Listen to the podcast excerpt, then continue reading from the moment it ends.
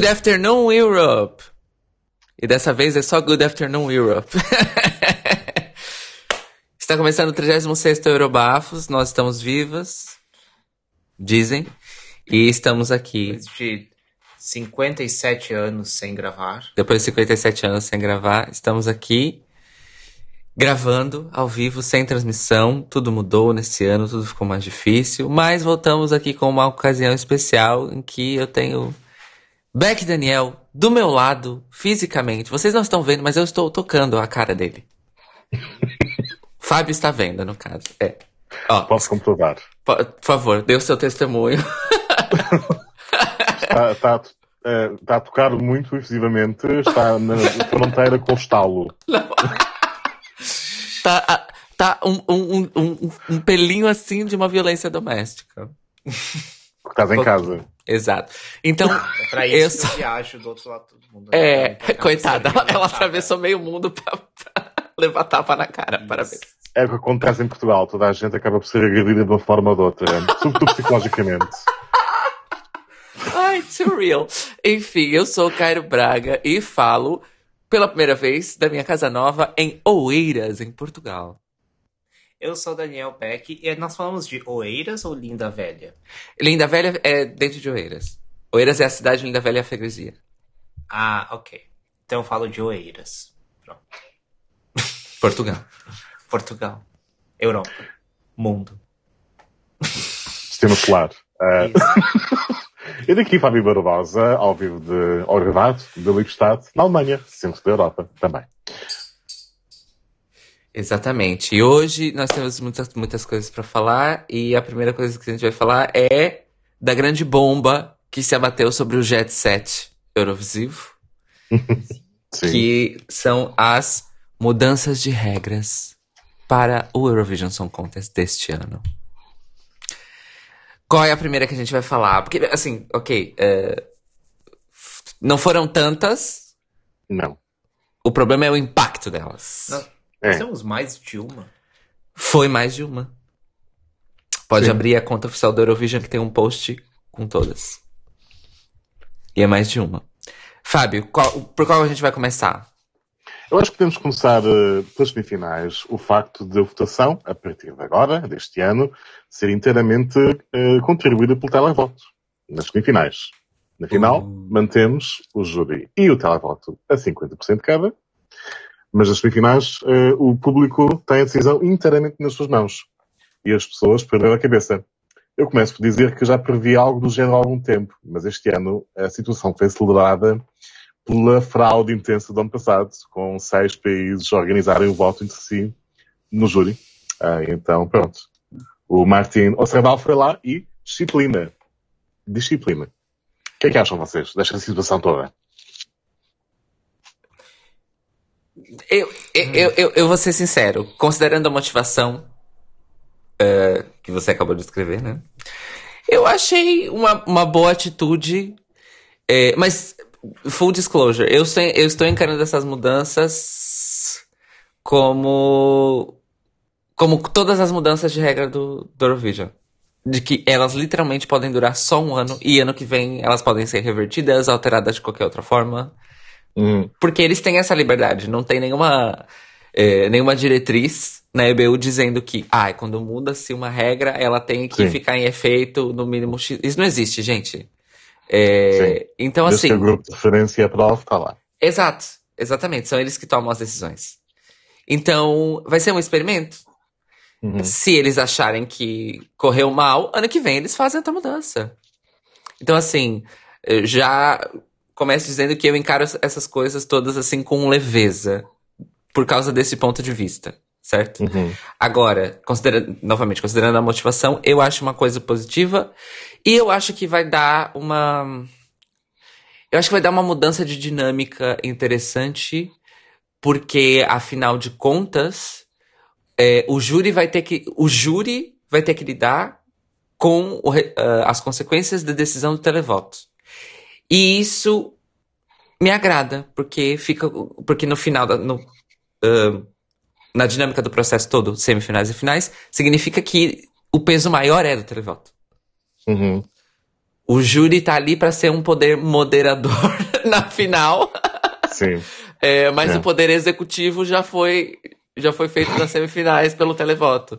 Uhum. É, então isso me agrada, porque eu sou bem dessas. Vi de minhas opiniões sobre o Benidorm Fest, que nós vamos falar hoje ainda, é, Uhum. no ano passado. É, Daniel Beck. Então, é uma coisa interessante que inclusive foi dita pelo acho que pelo próprio Martin mesmo é que ah, os resultados. Bom, a primeira coisa que a Fandom fez quando os- foram anunciadas as novas regras era tentar olhar retroativamente o que, que teria acontecido nos anos anteriores em termos de Uhum. qualificadas e descobriu-se que não haveria tantas diferenças que haveriam por semifinal de uma a duas músicas, com exceção de Uhum. dois, talvez, acho, 2017, que uma das semis teriam três músicas diferentes, mas não mais Uhum. que três. Então, então acho que o uma das coisas eu acho que tipo nós não vamos ter mudanças em quem vai ganhar o Eurovision por conta de o vencedor não ter qualificado. Isso não vai acontecer. Um, e talvez a única coisa que acontece. Porque isso, essas eram as regras no. Por, não sei exatamente qual período, mas durante um certo período dos anos 2000 também era puramente televoto. Acho que tanto a Uhum. semis quanto a final também. E. Acho que até 2008, inclusive, é salvo Isso. erro. Acho que Moscou já acho foi que foi mudado. em 2009 que eles começaram a com uma, Uhum. uma canção ser do júri, o, o voto do júri a, a qualificar. Mas, ahn, e aí a- acho que uma das críticas que eu ouço da fandom é por conta, por ser puramente televoto nessa época, ficou uma coisa muito homogênea no sentido de, na época, o Schlager e os Bops, e não havia nada além disso. Ahn, talvez o grande risco seja que tenhamos o mesmo problema, talvez, mas por outro lado, são, é uma, agora é uma época completamente diferente, então. ahn, enfim, então com o Akaro, vamos ver o que acontece. Acho que é isso. Hum. E, e a outra coisa que vale a pena falar é que ainda terão júris nas semifinais, mas eles serão utilizados como ah, backup caso Uhum. haja problemas no televoto. Eu me, eu- a primeira coisa que eu pensei foi se o, essa nova regra foi feita para mitigar o problema que teve no ano passado, se ainda não existe a possibilidade dos países envolvidos, tipo, ah, tentarem algo do tipo, ah, o nosso televoto não funcionou, então nós vamos enviar o nosso júri. Pois não sei, mas aí televoto é, é vigiado pela EBU diretamente também. Salvo Ah, eles têm ok. uma entidade que, yeah, Ok. é Digame, acho eu, é, controla isso tudo. Então, Ou game. Então, ok. Não, não teremos, por exemplo, o Azerbaijão, tipo, colocando toda a sua rede telefônica fora do ar, de propósito. Não, podem apenas comprar SIM cards em, em vários países da Europa a ver se a coisa funciona. É algo que já foram acusados anteriormente. Não estou, a acusar sequer, estou a repetir. Sim, exato. É, Mas enfim, gente, eu tenho que dizer uma coisa que vocês estavam falando e me caiu a, a ficha, vamos dizer assim. É, O pessoal foi especular, né, assim que mudaram as regras, Uhum. para recalcular anos anteriores de acordo com a questão do televoto e tal. Mas o engraçado é que o, o contrário não vai poder ser feito.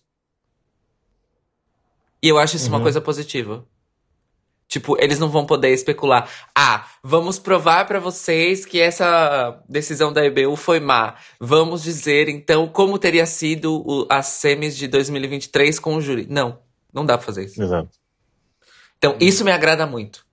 A menos que haja acesso aos votos de júri utilizados como backup, de algum jeito. Mas aí, não sei se isso. Que votos de júri de backup? De onde Eu acabei de falar. Nas semifinais ainda vão haver júris. Ah, ok, desculpa, eu perdi essa parte. Sorry, sorry. Como backup, Tá bem, Uhum. caso o televoto tenha problemas. tenha problemas. Uhum. E é Tá por bem. isso que eu comentei que talvez o Azerbaijão decida desligar a sua rede telefônica para que ele consiga ainda usar o júri.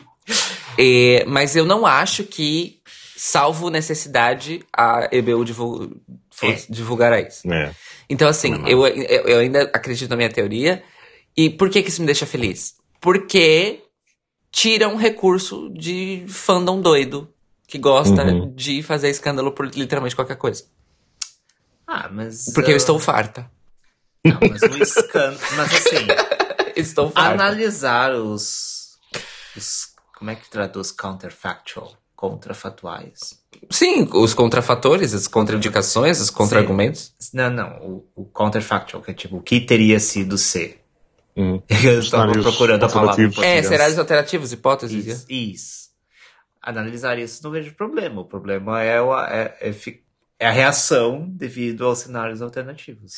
Sim, mas É. é. que tá. Por exemplo, o... quando o pessoal começou a fazer o refatoramento dos anos anteriores, como o refatoramento dos anos anteriores mostrou que, na verdade, a mudança não teria sido radical, Uhum. o pessoal que estava esperneando por causa da mudança ignorou Uhum. o pessoal que fez essa coleta de dados. Sim. A questão é que a gente sabe que se fosse o contrário, se a coleta de dados tivesse mostrado que não, as mudanças seriam radicais, pode ter certeza que iam ter posts no stories no Instagram de pessoas falando: Olha, EBU, tá aqui porque a decisão de vocês é errada. Um PowerPoint. Não há como agradar. As pessoas vão sempre. É. Há pessoas que não se convencem que quem ganhou o ano passado ganhou. Há pessoas que acham que o segundo lugar é que foi o vencedor. Há pessoas que acham que o terceiro lugar é que foi o vencedor. Mesmo com os números, não é? Cá fora. Portanto, não há como agradar. You Não. cannot win. É. Mas justamente porque não podemos agradar a fandom de qualquer jeito, porque mesmo se você não fizer nada, eles ainda vão espernear. Então que pelo menos É. se passa. Pra, pra, pra- a, a- minoria que se diverte com isso e não leva tão a sério, pelo menos tem essa faceta É. de entretenimento, já que o resto vai reclamar, seja qual for o cenário. É, e a extrapolação dessa situação toda é os negacionistas da- das eleições dos Estados Unidos e no Brasil. Hum. Essa é a extrapolação da situação. Mas, É. mas, gente, vocês falaram Mas que pronto. existem outras mudanças de regra? Você não lembra, ok, tudo bem. A, a outra mudança de regra, que essa sim. eu- eu- Fábio, me corrija se eu estiver errado, mas a impressão que eu tive naquele dia que eles postaram no Hum. Instagram, no post, nos comentários do post e no, no Twitter, eu achei que o escândalo foi maior por causa dessa e não por causa do, Sim. do televoto. Que é agora nós teremos ah, a exemplo do que as OGAIs fazem há muitos anos Ah, teremos o voto Rest of the World Uhum. a partir É, de é- 2023. É uma mudança fundamental no formato. Eu acho que é, é quase comparável à mudança da pontuação para o sistema de 12 pontos.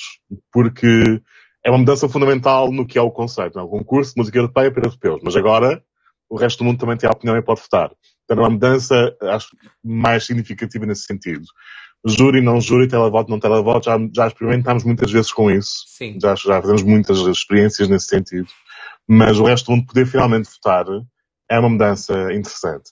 Também não deverá ter um grande impacto, e acho que as pessoas também se devem ter percebido, porque os opositores calaram Pois. a propósito dessa, da realidade da coisa, que é, é, é o mundo inteiro conta como um país, né? Exato. Portanto, não vai mudar, é só mais um, um set de 12 pontos que muda.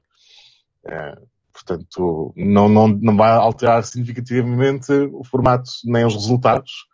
Apenas dá para medir como barómetro uma série de coisas.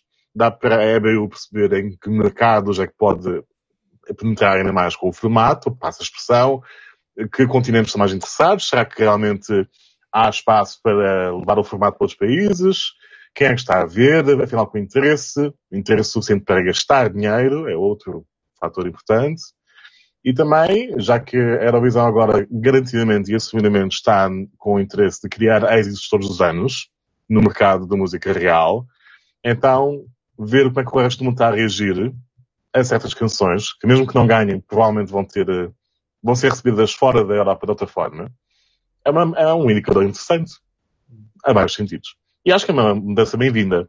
Há muitas pessoas que, se opuseram, eu estou a favor. Tipo, qual é o problema? Há fãs em todo lado, agora votem, não é? É. Eu tinha esquecido dessa. É. Agora que você falou, eu lembrei. É. E- é... Sabe, o que eu pensei? Ah. Vai ser interessante se, por exemplo, 90% desses votos vierem todos do Cazaquistão. É um aí? sinal que tem que ser convidado, se calhar. É, Mas aqui estão fazendo uma campanha nacional. É, então, Todo mundo tem que votar. Todo mundo ganhando dinheiro pra votar como o resto do mundo. é aquela coisa, né? Eles têm um, eles têm um grande histórico no Jessica. Não, porque É, é, é pra, pra colocar mais pressão ainda pra serem convidados. sim, para serem convidados, eu concordo. Mas- É, é assim, obviamente que é uma mudança que eu vejo como positiva. E eu vi, eu vi poucas pessoas, mas elas estavam lá, isso me deixou feliz, é, que comentaram tanto no Twitter quanto no, no post, que eles acham, inclusive, que essa mudança, na verdade, ela vem se construindo já há um tempo. E que ela Uhum. talvez tivesse. é, por exemplo, é- é- as pessoas não, não deveriam estar surpresas. Hum, Essa, é- esse era o ponto. As pessoas não deveriam estar surpresas com essa mudança. Porque essa Sim. mudança já está, tipo, anunciada, pelo menos nos últimos 10 anos, que o pessoal considera que foi, tipo assim, a grande expansão do fandom por causa da internet, porque hum, começou a ser possível assistir ao vivo pelo YouTube oficial da, do Eurovision, no, mu- no Uhum. resto do mundo onde não há as broadcasters. Então, assim, tudo isso é, é como o Fábio falou, são passos numa expansão. Só que, assim, eles são passos que a essa altura já estão largos. Né? Uhum. Eles já estão bem largos. E aí chegamos no ponto em que não é só uma questão do acesso ao concurso que está expandido. O próprio concurso, enfim, né? O que a gente comentou lá no ano passado. Martin Osterdahl quer transformar a Eurovision numa grande franquia televisiva. exato. É, e está conseguindo. Teremos ah, o Eurovision Canadá esse ano, supostamente. É, Uhum. Teremos sim o segundo American Song Contest, com várias mudanças de, Foi de formato. confirmado, porque até onde eu saiba estava no ar e não queriam. E a... Esqueci o nome da broadcaster, mas. a- Então, eu, eu fiquei NBC. com. É NBC. Eu fiquei com o entendimento que teria, porque quando eles anunciaram o canadense, eles citaram a segunda edição do ASC. Tá. No, no Certo, release. mas tipo, ainda há dias saiu qualquer coisa no blogs em que falaram com, com o Björkman, sim, Uhum. a propósito das coisas estarem um bocado no ar, como diz o Beck, por isso também não sei. Mas- Olha, então, então, acho, eu- então acho que as coisas mudaram, então, ou aquele release era um release um pouquinho Foi o. empurrado. Ou release empurradinho, assim. Não, É. Parece que houve baixa audiência. Ah, mas isso eu não tenho a menor dúvida. E, e, tipo, foi baixa o suficiente para reconsiderarem. Apesar do resultado ter sido muito bom, tipo, literalmente a melhor proposta desde o começo ganhou. Sim. Mas acho que Uhum. havia também Mas- um interesse que as outras músicas fossem fazer sucesso. E, e a única música que entrou, e, tipo, nas paradas, assim, e, fo- e por um tempinho só foi a da Alexa. E, e tinha uma outra também. Então foram várias coisas que eles acham. Eu acho que, pelo que eu li na entrevista, eu acho que eles tinham. Talvez, talvez tinham muita ambição. Ah, isso aqui vai ter um sucesso de audiência e todas essas músicas aqui vão disparar. Suas carreiras estarão Não. Tipo, prontas a Isso. partir disso. E, tipo, isso não acontece É. só com um ano de uma edição Não. de programa novo. Isso Não. é um, uma- um projeto a longo prazo. E assim, o problema. Ainda mais. é, Desculpa, continua. é, A culpa disso é da NBC. Uhum, Porque é, eu, fiquei, eu fiquei chocado como uma emissora de televisão que tá importando um formato tried and true transforma ele num programa de TV chato. Uhum. Esse é o problema. Não.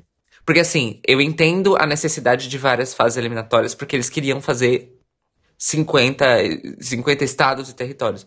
Essa parte, ok, acho super legal. Agora, vídeos de apresentação de artistas que tem a mesma duração da canção e alguns foram Hum. mais longos, isso não dá, gente. Isso é muito chato. Óbvio que as pessoas não assistiram. Depois do primeiro, as pessoas ficaram cansadas. Eu fiquei cansada depois da primeira semifinal. Da primeira quarta de final, aliás. Depois eu só assisti as apresentações. Porque não, não dá. Não dá pra passar três horas num evento que não é a final do concurso. Tipo, são vários episódios de três horas que você tem que É. atravessar. É complicado. Fora que era uma- um postcard de apresentação de cinco minutos, uma canção de três minutos e meio, porque o American Song Contest não. Outro, outro problema, eles não têm a regra dos três minutos. Uhum. É, intervalo comercial. Uhum. Volta. Postcard de canção, intervalo comercial. Volta. Postcard de canção.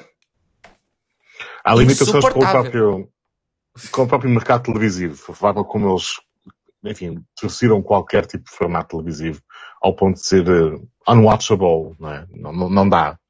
Demasiados intervalos.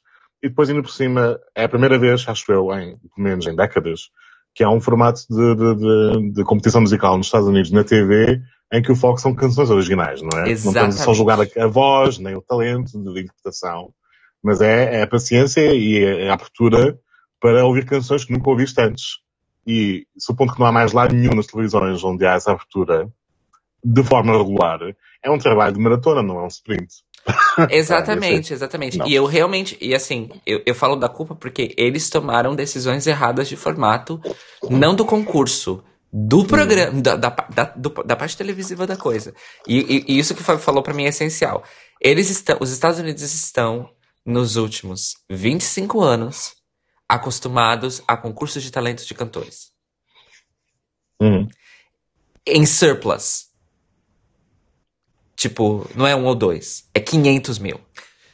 E é essa coisa da canção original é um ponto importante, porque as pessoas estão. Porque assim, nos concursos tipo The Voice, American Idol, teve muita gente que levou canção original. Só que assim, Hum. eles eram assim, ó, essa pessoa trouxe uma canção original. Então era sempre um elemento especial.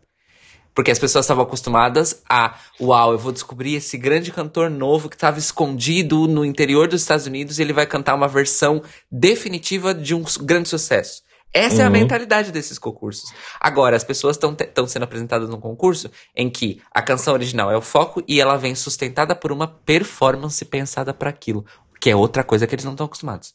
Será, que é por isso que eles. É por isso que eles têm que ficar importando o compositor de, da Suécia o tempo todo?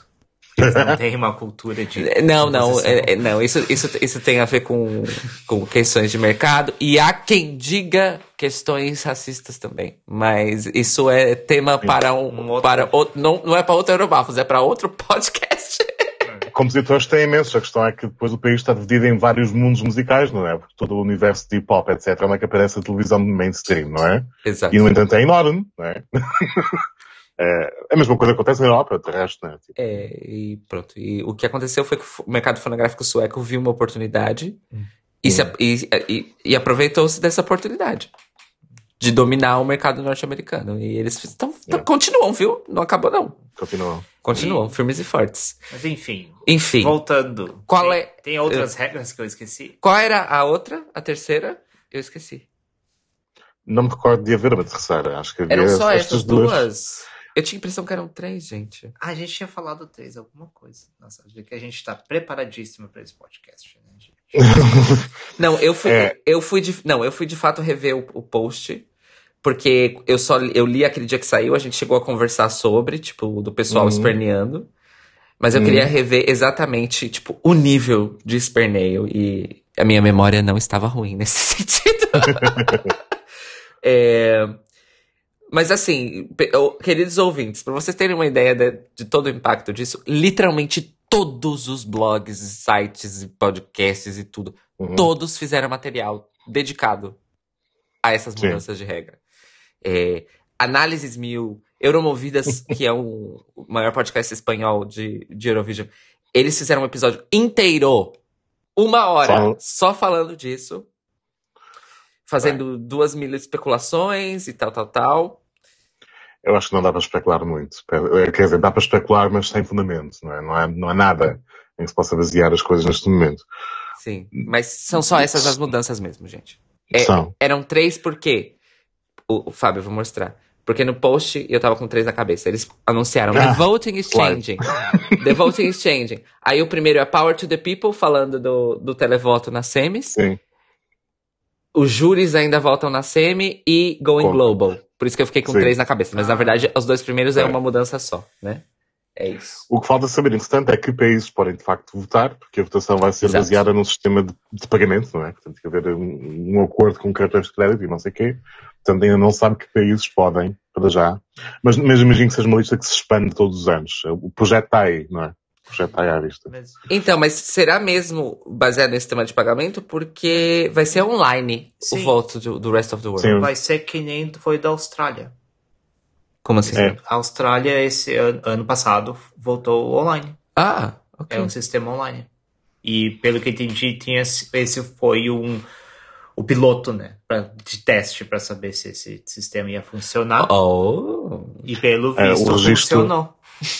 Não? Funcionou, porque Ah, é isso que eles vão fazer com o resto do mundo, até onde É. eu saiba. Ok. O, o registro com cartão de crédito é uma forma de impedir fraudes, eh, votos, Isso, mas é sim. Portanto, portanto, a identidade está provada à partida com uma fonte de pagamento ban- bancário, né? Pronto, é mais ou menos isso. Mas. Enfim, é... de- eu, eu fui procurar o post pra, pra confirmar quais eram as mudanças. Estou vendo os comentários de novo. E assim, tem pessoas eh, que a gente conhece do, do fã do português falando What the fuck? Are you crazy? What the fuck is Ah. this? É, e tem artistas eurovisivos reclamando. Isso não gostei. Não. Eu achei péssimo. Isso não gostei de todo. É que é que, assim, é, obviamente o algoritmo do Instagram coloca as pessoas com quem eu tenho conexões no topo. Então eu tô Uhum. vendo hum, pessoas de, de, de podcast e tal. Aí aparece a Brooke, de Uhum. That's Rich, o Lumix e a Ronella Uhum. Rajete, os, todos reclamando. What the Bem, a fuck? Ronella, What? A Ronella aquilo ainda deve doer um bocadinho em relação ao ano passado. É porque ela teria qualificado. E aí tem assim, tipo. It's not the world's contest, though. Ah, ai, gente. ah. Para de. Para, para de ler comentário. Para. Você- isso- isso- Per- permitir, permitir votação online é uma ideia terrível. O concurso vai perder toda a credibilidade. Ou seja, alguém que não sabe como funcionou o voto da Austrália e muito menos sabe de uma coisa chamada Junior Eurovision Song Contest, né? Nossa, que mais? olha, a gente fala de, que a gente exagera, perder toda a credibilidade. É, Toda. a gente. Vai acabar o Eurovision. Ouvintes do. Eurobafos. Quando a gente dá uma visão geral do, do, do esperneio do fandom, pode ter certeza que na realidade é pior. É todo um tema à parte. Podíamos fazer um programa ou dois ou três com os maiores exageros da fandom. As Ai, eu não posso. Eu não posso. Enfim, é As assim. escandaleiras. Como já disse é, Paris LaBeija em no ma- maravilhoso documentário Paris is Burning, ela diz Ah, suffer. É só isso que eu tenho pra dizer. Gente, É. vamos passar pro próximo item. o próximo item, então, vamos é, vir pra casa. Vamos falar, Uhum. então, dos compositores do Festival da Canção 2023. Eu confesso, e vou dar aqui os créditos, devidos créditos, que vou usar a colinha do nosso querido Rui Gonçalves, que Uhum. através da sua conta FTC Archives fez um compiladão assim de informações para introduzir cada um dos compositores Uhum. do Festival da Canção deste ano.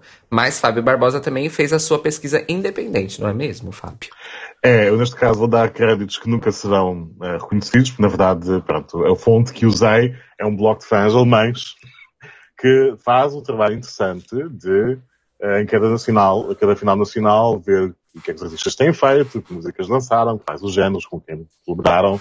Apesar de ser um mundo completamente desligado do mercado germanófono, também se Uhum. interessaram pelos compositores portugueses. Eh, portanto, ESC Compact DE, eh, aprecio o trabalho. Eh, Portanto, vielen Dank. Porque realmente este ano, eh, acho que é das edições todas do Festival da Canção pós a reformulação, renascimento, revivalismo, é o ano em que eu menos conheço compositores, portanto tive que mesmo pesquisar. Boa parte deles. E fiquei contente com a minha colinha também, sim.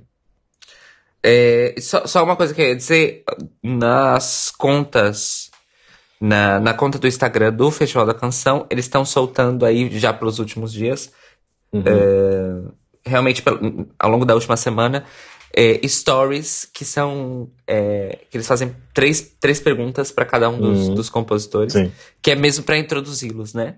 E aí o, Uhum. o Rui também fez esse trabalho de registrar esses Sim. stories, né? E postar no Twitter. Então temos também esses, essas pequenas curiosidades. Agora, por quem que a gente começa? A gente não vai falar de todos. A gente não vai falar de todos, então vai. Beck, você chegou a ver alguma coisa sobre Não. isso? Zero coisa. Zero coisas. Então- Esse é o momento que eu vou ficar quieta. Então, e Fábio, aprender com vocês Você vai duas. ser a nossa âncora. Quem você já conhecia de antes desse ano? Fábio? Pois, caí, acho eu, acho eu que fui eu. Uh, é provável que tenha sido eu a cair. Não, mas já voltaste. Já, já estás aqui. Sim. Ok. Ok. Uh, Internet alemã, parte 3242. Porque a latência, enfim, é horrível. Dizias as stories, não é? Então, tu, é, os stories tal, perguntei pro Beck se ele chegou a ver alguma coisa, ele disse que não. Então eu vou te usar de âncora, porque a gente não vai falar de todos os compositores, óbvio. Mas Uhum. então eu quero saber, já que nesse ano houveram poucos que você já conhecia previamente, quem é que tu já conhecias previamente do certame desse Eu- ano? Eu conhecia, e vou seguindo aqui a lista pelas semifinais, eu conhecia pessoas como a April Ivy, Hum. que de facto há uns anos lançou um ou dois singles que tiveram algum sucesso, chegou a fazer o circuito dos festivais de verão. Enfim, as pessoas confiaram nela porque são raras as pessoas em Portugal, hum, no nosso mercado, que são garantidamente e seguramente pop, não é? Portanto, Uhum. o pop comercial assumida é relativamente raro, porque faltam compositores, falta projeção, é difícil investir nas pessoas, portanto, ela é das poucas pessoas que vêm desse meio. Conheço, obviamente, em Albergaria, porque como já esteve em todo lado, não é? com os paus, agora com o um, Bateu Matou, ele esteve no ano passado no, no Interval Act do Festival da Canção, ah, com o seu último projeto. Sim. E está garantido o ritmo, pelo menos. Tudo o resto é uma caixa de surpresas, porque os géneros, a mescla de géneros é, é, é vasta, não é? Ah, portanto, conheci-o a ele.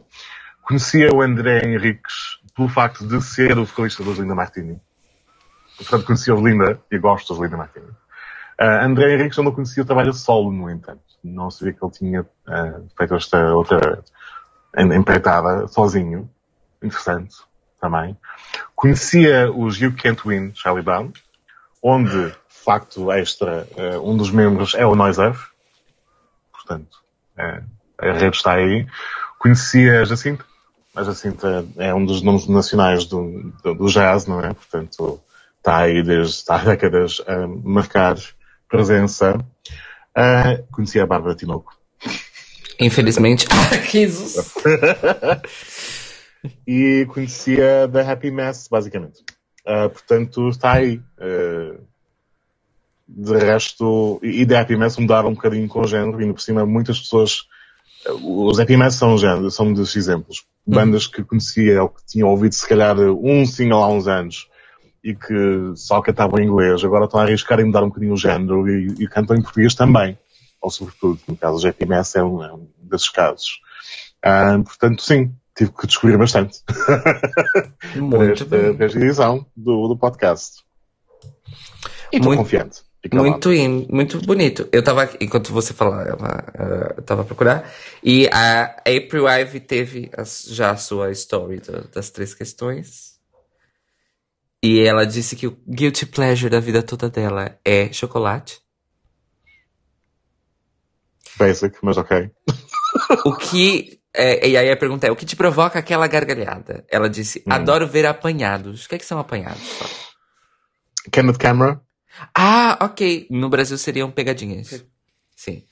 É, o emoji favorito dela é a risadinha contida. Ela tem muito medo de falhar.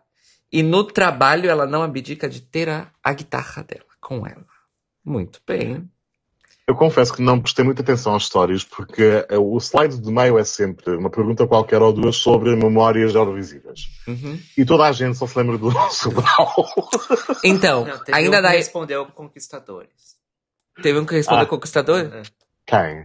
Ok. É, aqueles 10. Aí tem o outro slide que diz: aqueles 10 minutos de pausa só pra mim. E ela diz que são a ver TikToks, ou seja, uma. Uma millennial, mas meio Gen Z, não sei. E ela disse Festival da Canção Eurovisão. Aí tem esse, o slide que, que mencionaste. Ela disse Amar pelos Dois é a melhor canção de sempre. E A única que conhece, basicamente, é isso, a tradução. E não, não, não, calma. Aí tem uma memória Eurovisiva. Ok, a memória é: ok. lembro-me de celebrar a vitória do Salvador Sobral em 2017 com a minha família. Ai, ai, isso foi muito engraçado. Agora, só, só pra É comparar. Aí tem a Teresa, a Terezinha Landeiro, que não tava na tua lista de pré-conhecidos, né? Certo. Aí ela diz que a música ideal para fazer exercício é Harry Styles ou Anitta. O prato preferido é quase tudo que tem bacalhau. E no trabalho, ela não abdica de comer maçãs antes de um concerto. Essa é Ok. esperta. Essa é esperta, porque a maçã para voz é uma benção. Hum. E, e uma cidade a visitar, ou seja, que ela gostou muito de visitar, é Florença, na Ok. Itália. Aí ela diz que o talento escondido dela é cozinhar bem. E vamos à questão Eurovisiva. Questão Eurovisiva é. Melhor que, a melhor canção de sempre dela é E Depois do Adeus. Olha. Ok, é a tem- segunda opção. Mas, mas aqui a gata. Ela esteve bem. Esteve bem. Eu E ela- que a Memória. segunda opção era a Lusitana Paixão. Lusitana Paixão é uma boa segunda opção também. Mas as pessoas aí já, já têm algum medo, sobretudo estas pessoas, têm, têm algum medo de, de assumir que gostam de da paixão. Porque está muito associado com música mais, mais schlageres, mais cheap. É karaoke, é tudo, né? Apesar de ser Ok. Dulce Pontes, e Dulce Pontes ninguém toca nela, pelo amor de Deus. mas pronto, Dulce Pontes É, segue invicta, mas- pelo amor de Deus. sim. É, agora a memória da Telezinha Landeira é assim. Não é bem uma memória do festival, mas foram algumas das canções é, mais antigas do Festival da Canção que me fizeram querer cantar. E que me Hum. fizeram apaixonar por canções em português. Ok, Olha Ok. só! ok. Ela está muito bem, esteve muito bem nessa resposta. Ao contrário da outra gata que deu a resposta, duas respostas, que foi uma só, né? Na verdade. mas, a- mas agora eu fiquei curioso, deixa eu ver aqui. Ah, Ah, mas pula pra parte do- Moiá. Tá. o Moiá disse que a melhor canção de sempre é O Vento Mudou. Há, uma- há, uma ligação aí política também, porque é o primeiro vencedor e único, acho eu, que era negro, não é? Do Festival da Canção. Portanto, Ok. E, e a memória diz o seguinte: Lembro-me de ser um menino e ver na televisão. Não me lembro se vivia na Costa da Caparica, na Ajuda ou no Rio de Mouro. Hum. Ou seja, ele vê, ele vê desde criança o Festival da Canção. Uhum. É, é isso, o Moia. Aí tem uma tal de Mimi Cat. Achei engraçado o nome. Sim. E ela disse que a melhor canção de. Ixi, a melhor canção de sempre é a Eurovisão é Arcade. Uf. Hum. Uf. Uf. Como, diz, como a música da, do Benidorm. Uf. Já já nós vamos falar disso. É, e a memória dela do Festival da Canção Hum. é a seguinte: eu participei quando tinha 15 anos, em 2001. Tinha o nome artístico de Isamena na altura, Oh, céu. disse Mimi Cat. Temos aqui uma grande revelação. Bem, essa não sabia. Mas é isso, amores. Então, fora isso, é, eu, vou eu vou reforçar a indicação. Vão lá no Twitter FTC Archives, que o Rui fez mesmo um, um grande apanhadão. Tá Uhum. recolhendo todos esses materiais mais efêmeros, né? da- que estão Uhum. sendo postados na conta do FDC para deixá-los registrados. É, sempre fazendo um ótimo trabalho aí. E temos. eh, vamos então terminar o assunto dizendo que faltam cinco dias para o lançamento das canções do Festival da Canção. Nossa, já é agora. Ai, tá É, já é agora. Everything, everywhere. all Everything. Everywhere All at Once. Exatamente. É Ou seja, ah, hoje é sábado, né? Então, cinco dias é domingo, segunda, terça. Quinta? Quinta-feira. É isso mesmo? Yeah, Quinta-feira. sim. Quinta, então, quinta-feira teremos as canções do Festival da Canção desse ano. Que, na verdade, é só aí que vamos descobrir, afinal de contas, quem serão os, os intérpretes, né? Sim. Pois, exatamente. Yeah. Exatamente. Eu, é assim, até agora, e tendo em conta as canções que eu ouvi do que já foi lançado na carreira, na carreira destas pessoas, eu tenho algumas esperanças em termos de música mais contemporânea e mais pop do que habitual no Festival da Canção, em relação a pessoas como a Mimi Cat, apesar do arcade ser uma referência para ela, o que é muito desapontante. Ah, Sim, sim. mas- ou pessoas como o, o, é, o Ivandro, que eu não conhecia de todo, mas que acho que será catchy o suficiente. E a Bárbara Tinoco, agora está na sua fase Adele, que é, é break-up song e muda de género um bocadinho. Portanto, ela agora já não é só a guitarrinha muito soft by the beach, ela agora também tem uma canção mais a pop no mercado, a chamada Não Atendida, que não desgostei. Portanto, se calhar ela vai dar-nos algo que não seja tão lá land nesta vez. Olha, é assim, em relação a Bárbara Tinoco, eu tenho aqui que fazer uma grande revelação, que existe uma música dela que eu gosto. Ok. Que é Gisela, que é um dueto, a Ah, parceria ok. dela com o Zambujo, né? Uhum. Que é uma música muito gira e muito divertida e tal. E, hum, e, e não sei. Eu realmente gostei quando eu escutei. Eu fiquei surpreso. Porque eu Uhum. reconheci a voz dela, eu sabia que era ela. Uhum. E eu, a primeira vez que eu ouvi foi no carro, no rádio. Uhum. E eu, ai, a Bárbara Tinoco. E no final da canção eu já tava no ombrinho. entendeu? Então, assim, Bárbara, eu te, eu te dou é, é, essa colher de chá, eu dou, te, tiro o meu chapéu. É, mas pronto, veremos então essa mudança estilística, qual é o reflexo. Mas, na verdade, Tá. não terminamos o assunto festival da canção. É, Fábio Barbosa nos deu um breaking news aqui, né, no, no grupo do é. Eurobafos, que eu, eu confesso que eu não compreendi, lendo, eu não compreendi exatamente o, o efeito é, disso. Mas é, se- só pra ver se eu entendi bem. Então, duas vagas das semis serão decididas só pelo televoto. É isso? Certo, sim. Ah, Portanto, É portanto, primeiro, em cada semifinal, primeiro são anunciados os cinco apurados, eh, 50-50 televoto e júri, uhum. e depois abrem-se novamente as linhas, porque tching tching tching, caching caching, olha para só. o público escolher um repescado. Foi feita a mesma, mesma coisa no Melfest. É isso. é. Acho que vamos fazer de novo esse ano. E será que o Festival da Canção está copiando o Melfest? Acho Eu- que basicamente é preciso dinheiro. É, eu ia Ah. dizer, eu acho que o motivador é fazerem as pessoas gastarem mais um dinheiro. Eu acho que é Além disso, pode haver um elemento extra que é sempre há mais interesse. Se eles fizerem o anúncio dos cinco apurados iniciais no meio do programa, tendo em conta a quantidade de arcos de intervalo que há, Ha! sempre há motivo para ficar até ao fim, não é? Sempre se espalha um bocado, se programarem bem as coisas. Sempre justifica a duração do programa. Já, já, já. É, e, e- e eu acho que pode funcionar porque, porque se todos os artistas. é, se- se- porque assim, isso a gente sabe de ler as regras.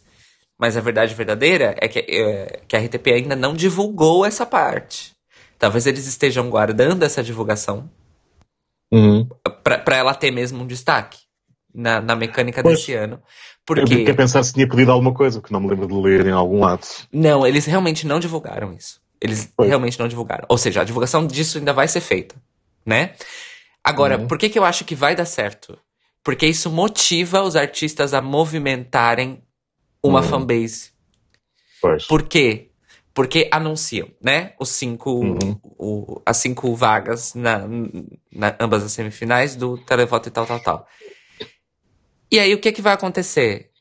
Eles vão anunciar. Agora a decisão é de vocês. Os artistas vão movimentar a rede social loucamente. Uhum. Porque assim, é, a for- é a- foi. literalmente a força do fandom de cada artista. Uhum. É. Então eu acho, eu acho que isso. Eu dou o braço a torcer. Isso foi muito bem pensado. Por quê? Uhum. Porque aumenta o comprometimento de engajamento dos artistas com o concurso. Certo? Sim. Aumenta o engajamento dos fãs de determinados artistas com eles e com o concurso. Ou seja, é um- Uhum. rolaria um- uma via em Y. Uhum. E a RTP aumenta a arrecadação. É. E possivelmente algumas audiências, né? Porque as pessoas vão Sim. sintonizar. Ai, o meu artista preferido está a fazer isto e Exato. pode ganhar. Exato. Ah, eu não posso perder. Porque se eu precisar, eu vou votar duas vezes. Pois, é. É, rola, vai, vai rolar isso. E eu, sinceramente, acho ok. Não vou mentir. Acho ok. É.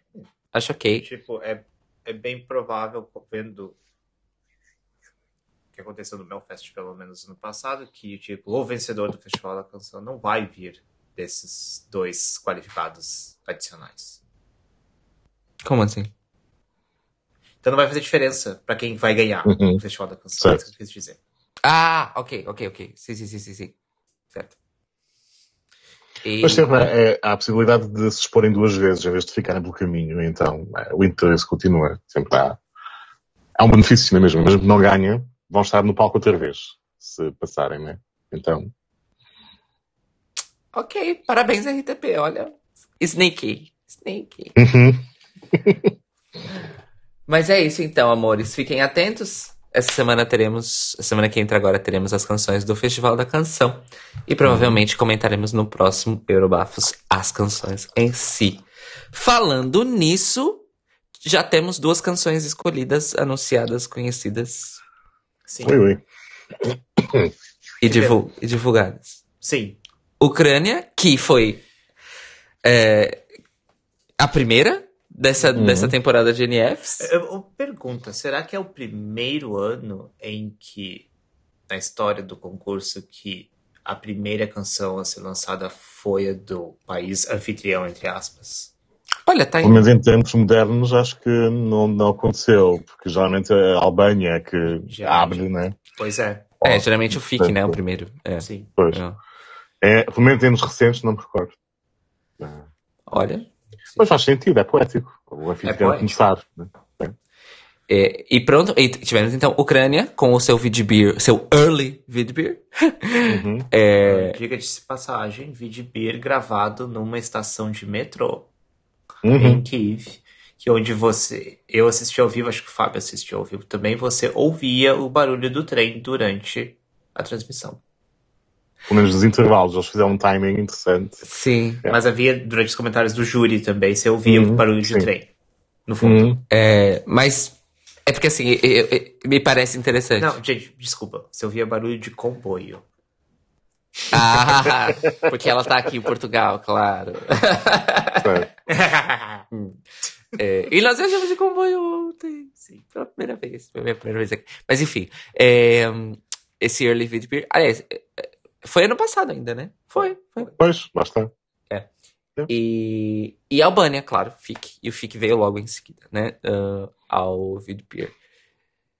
E o que é que achamos, Daniel Beck, das músicas escolhidas? Músicas e NFs e whatever. Bom, Mas, enfim. Ah, Ucrânia primeiro. Eu. Eu acho assim. Bom, quem ganhou foi, pra pensar, quem ganhou foi ah, o duo da Dvorchi com a música Heart of Steel. E. E pra mim eles ganharam basicamente porque eles foram o que mais investiram na, no, no visual no, do palco Uhum. foi pra mim claramente o melhor palco da noite. Mas eu não acho que era a melhor música. Eu achei que havia outras opções ali, havia inclusive outras opções que poderiam dar uma segunda vitória à Ucrânia. E mas pelo que eu li e eu vi de comentários dos ucranianos mesmos, as músicas que, que eu tinha em mente, pelo menos que foi a, a música. Eu não eu ia falar da, da pessoa que ficou em segundo. Não achei como pronunciar. Eu, a eu acho que o único lugar que eu vi como pronunciar o nome dela é Krutz, mas eu posso estar pronunciando Hum. errado. Não sei se. eh, a música dela seria uma que poderia ter chance de ganhar o Eurovision. Eu acho. E. Mas era uma música mais tradicional, assim como a música da Jerry Hale também tinha elementos mais tradicionais e coisas do tipo. Mas os comentários que eu vi da Ucrânia era que eles não queriam mandar uma música tradicional, que eles já enviaram Shun, já Uhum. enviaram Stefania, eles queriam dizer que não, nós não só fazemos coisas tradicionais, nós fazemos coisas modernas também. E, Uhum. e o público resolve, e o, o Devote ganhou no televoto. E o que eu fiquei muito surpreso foi eles terem ficado em segundo no júri.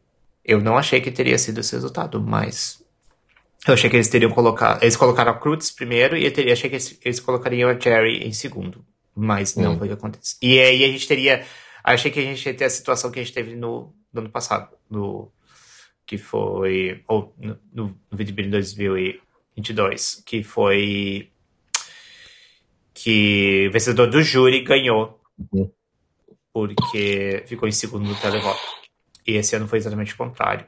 Que, que ganhou o vencedor do televoto porque ficou em segundo no júri. Certo. Ahn, eu, assim, a grande, uma das grandes perguntas que se fazem é: vamos ter uma dobradinha da Ucrânia? E eu me arrisco dizer que eu acho que não. Eu acho que não, eu, eles, eles vai, já anunciaram que vai ter um revamp de Heart of Steel já e Hum. a Ucrânia nunca falha em, seu, em fazer palco. Hum. Então eu espero sim uma apresentação impactante, mas mas é, é assim, o que eu, eu não acho que a música seja ruim. Eu acho que a música Hum. ela não é competitiva. E eu acho que teria Hum. que ser tipo uma uphill battle a tornar essa música competitiva. E a outra coisa que eu lembro é que eu tava muito curioso para saber como é que ia ser a votação da Ucrânia no JESC, para saber se ia ter tido esse movimento de solidariedade que houve, que houve em 2022. Hum. E né, isso não ocorreu no JESC, muito pelo contrário. A, a Ucrânia não, não ficou em nono de, de 16. Então, eu acho que não posso engolir minhas palavras em maio, mas eu acho que nós não teremos um- uma segunda vitória da Ucrânia. Acho que teremos talvez um top 10, talvez até um top 5, mas não. Hum. E, e a Albânia, vale comentar ahn, que esse ano o FIC mudou suas regras. Que houveram. A regra é que o vencedor do festival seria júri, como todos os anos. Porém, a eleição do, do representante do Eurovisão ia ser por 100% televoto.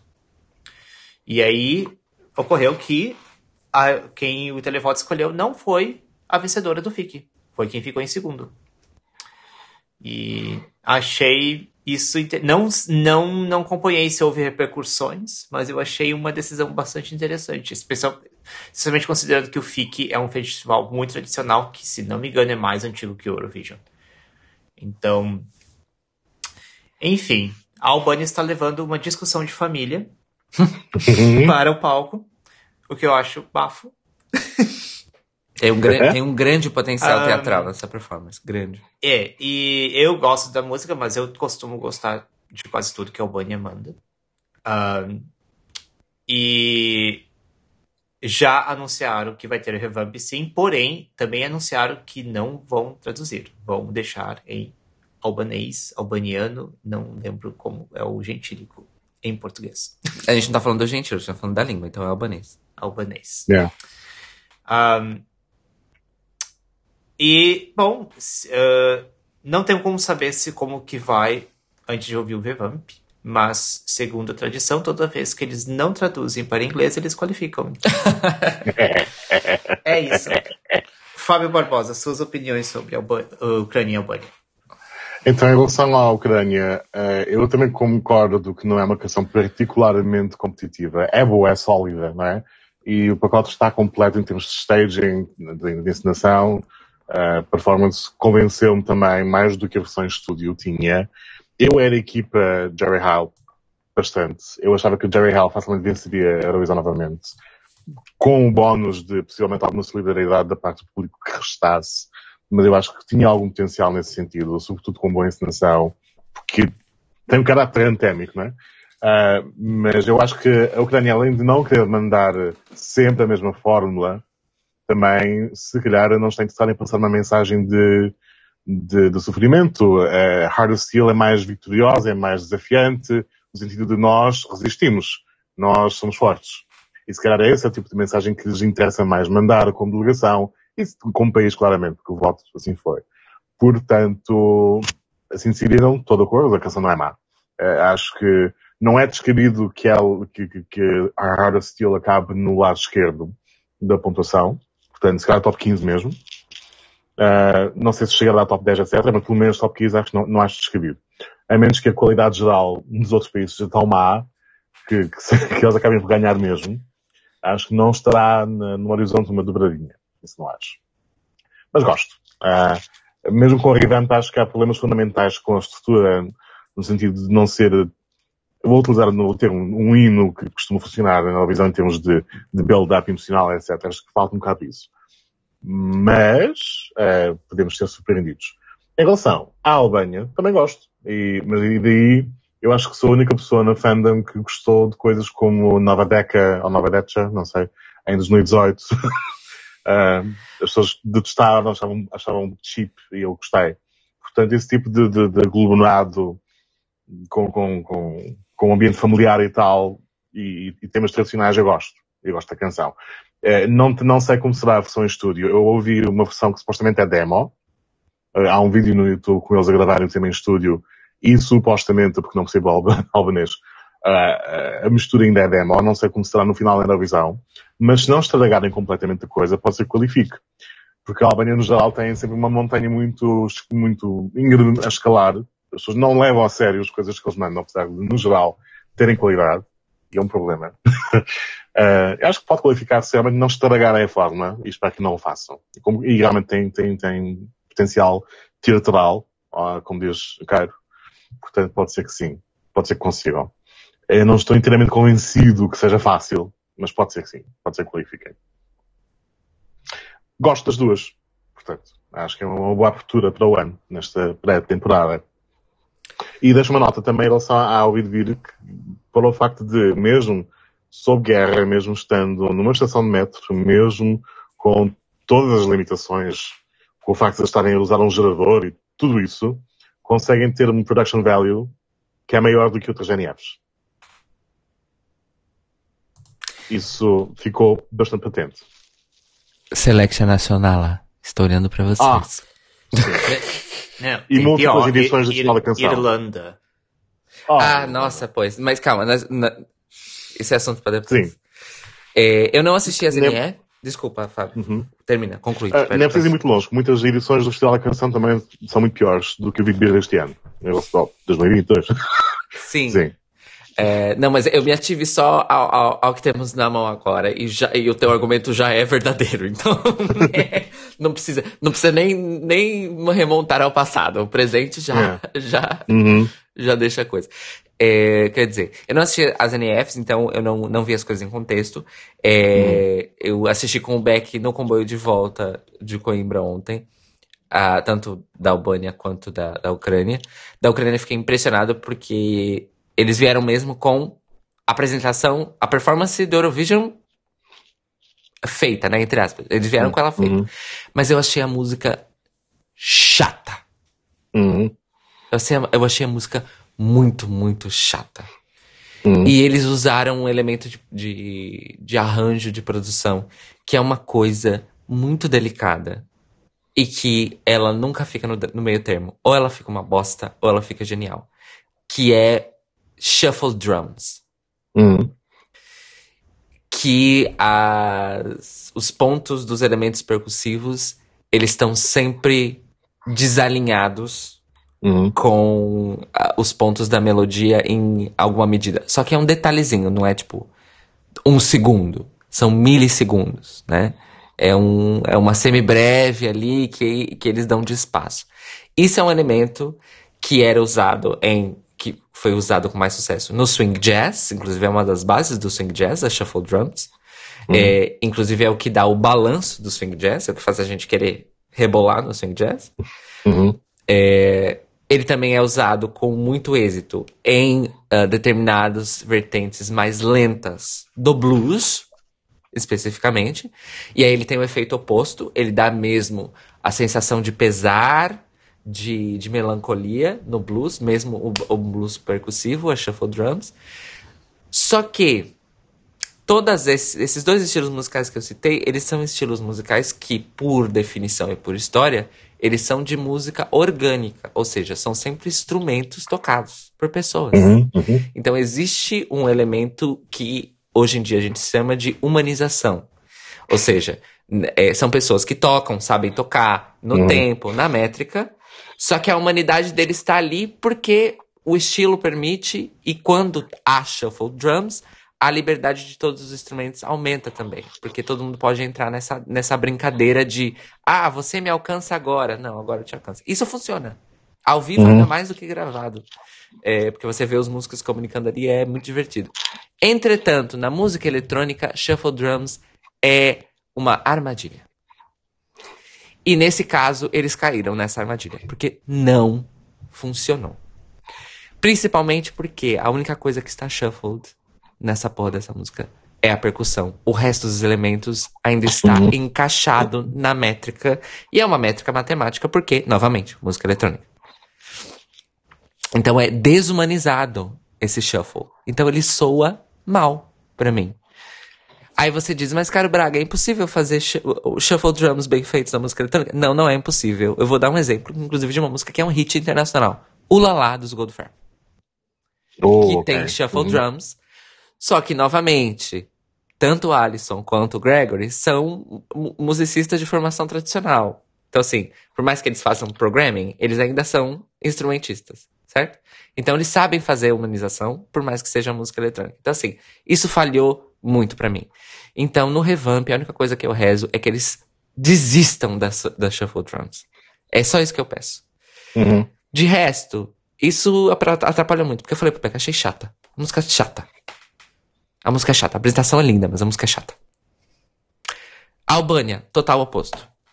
Eu estou sempre, eu estou I'm 100% in. Eu estou aqui pra isso. E eu quero muito que eles tragam uma coisa bem dramática, bem camp, bem teatral. E outra coisa que eu comentei com o Beck antes é que me fascinou é que é uma música animada, é uma música dançante, a, a da Albânia. Só que ela é super dramática. E eu gosto disso. O, eu só queria comentar que eu falei pra, pra Caio que ela tem que assistir. Ah, Fábio comentou de Nova Deca, mas pra mim, eu acho que a comparação. Pra mim, pelo menos pra mim, a comparação que pra mim faz mais sentido é a Dio. Que Montenegro 2015, com questão de drama. Tudo bem que dali não era uma família, mas era o Inês com cinco meninas dramatizando Ah, é, e você, cantando. você uh, E yeah. se eu quero que o palco seja tipo aquilo, porque, mas também porque eu amo a Dio do coração. A Dio é um clássico, adoro, sim. E se for aquele estilo de drama, tá na final. É. Então, eu quero, eu quero drama. Porque a música é super dançante. Eu acho que a, a questão da canção pegar as pessoas não é o problema. É, mas eles realmente têm que dar um gás na performance. Mesmo, Hum. mesmo, mesmo. O que eu vou dizer? O histórico da recente. Histórico recente da Albânia em questão de performances é bom. Então eu tenho Hum. boas expectativas em relação a isso. É, mas é isso que eu tenho pra dizer. É, aguardo os revamps. Espero que o revamp da Albânia não estrague a música. Espero que o Uhum. revamp da Ucrânia melhore a música. é basicamente Pois. isso. Aí tem mais confiança no lado ucraniano, mas vamos lá ver. Realmente, o lado, se É. a Albânia aumentar o teatro, ainda por cima num ano como puro televoto, realmente pode ser que Bom, mas, Po- mas, É, pode ter um poder aí, né? mas o revamp funcionou pra Angela Peristeri, né? Em 2021. Então, Sim, Karma. Concordo. sim, exato. A, a- a Karma Revamp que foi pro Eurovision realmente era muito melhor do que Não. a do FIC. E não só o é verdade. da canção, mas também o revamp do palco, né? Que ela Ah, tirou sim, os claro. dançarinos, ficou só ela. Enfim. É verdade. Próximo assunto. Uhum. No, no me digas que. No sientes la Oh. atención. No sientes la atracción. Não. Uh, Benidorm Fest 2023. já que É, Ripper, Jack, ó, tá lá. Rip, Jack Ripper Suprema. Não, não, não posso mais usar essa palavra. Jack Ripper, decepção. Mas enfim, Jack Ripper, decepção. Charone também, mas pronto, eu vou desenvolver esse assunto. Enfim, Benidorm Fest, temos todas as músicas, não é? Do nosso querido Benidorm Fest 2023. Eu gostaria de começar, porque eu já vou descer a lenha. Classi- clássica Caio Braga. É assim, Sim. no geral, vou falar no geral, decepcionante em comparação ao ano passado. Ok. É, Eu e o Beck, nós tivemos essa conversa ontem também, que ele tava tentando me apaziguar um pouco. Não, não, o meu argumento era que o ano passado foi épico. Então, atingir o mesmo ano- nível do ano passado ia ser muito difícil. Então, eu aceito. eu- Eu concordo que decaiu. Então, mas bem decepcionante. Bom, enfim, continue. Eu achei decepcionante. No geral. Eu vou explicar por quê. Ano passado, uma das, uma das grandes forças do Benidorm Fest, e nós comentamos aqui no Eurobafos, vocês podem voltar no episódio, vocês vão escutar a gente falando isso, que é variedade musical. Uhum. A curadoria para as canções semifinalistas ano passado prezou por isso.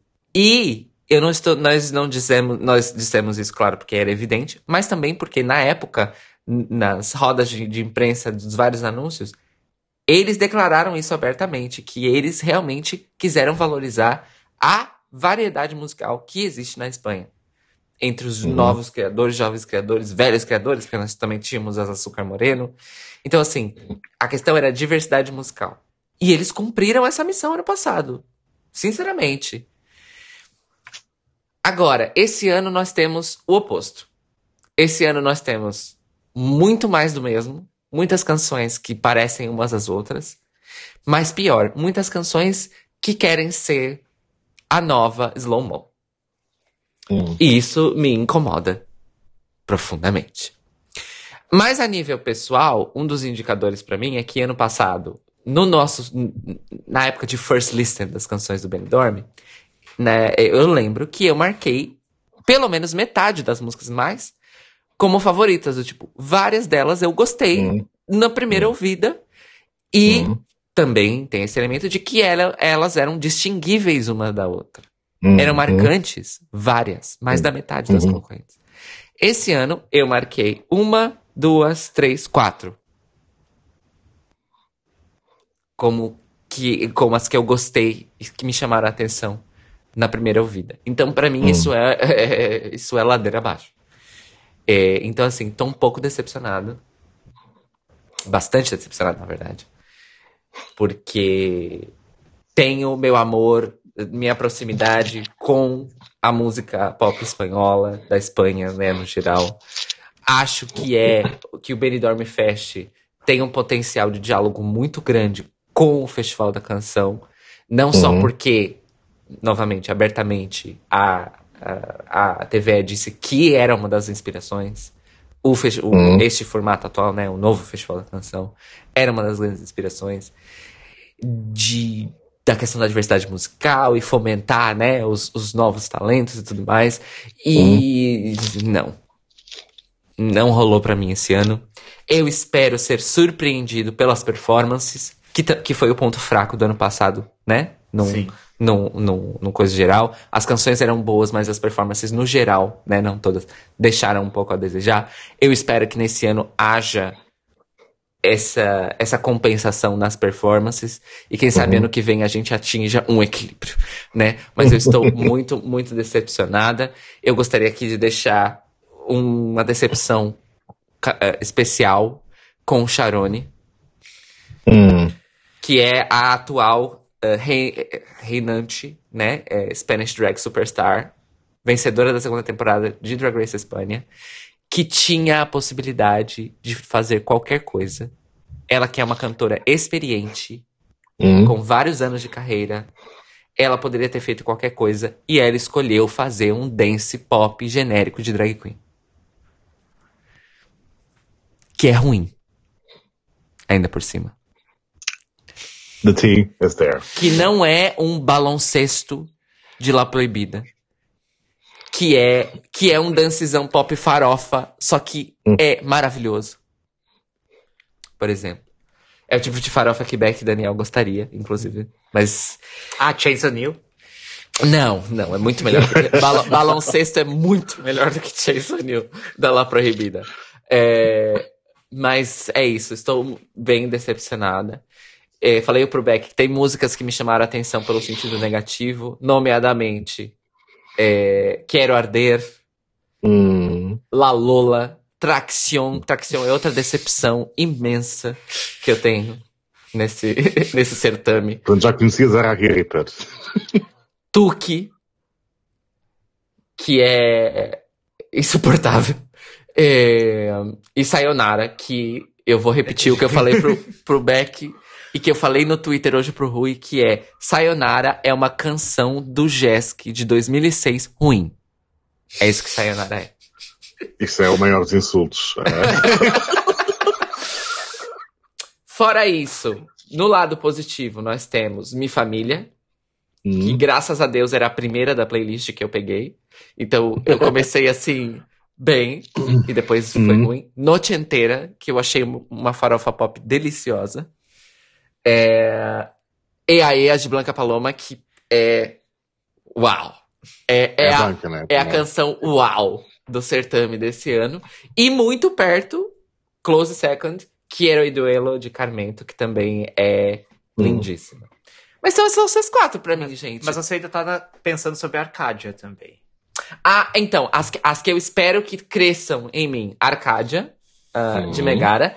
Que Beck não entendeu o que eu falei pra ele ontem, mas Fábio vai entender.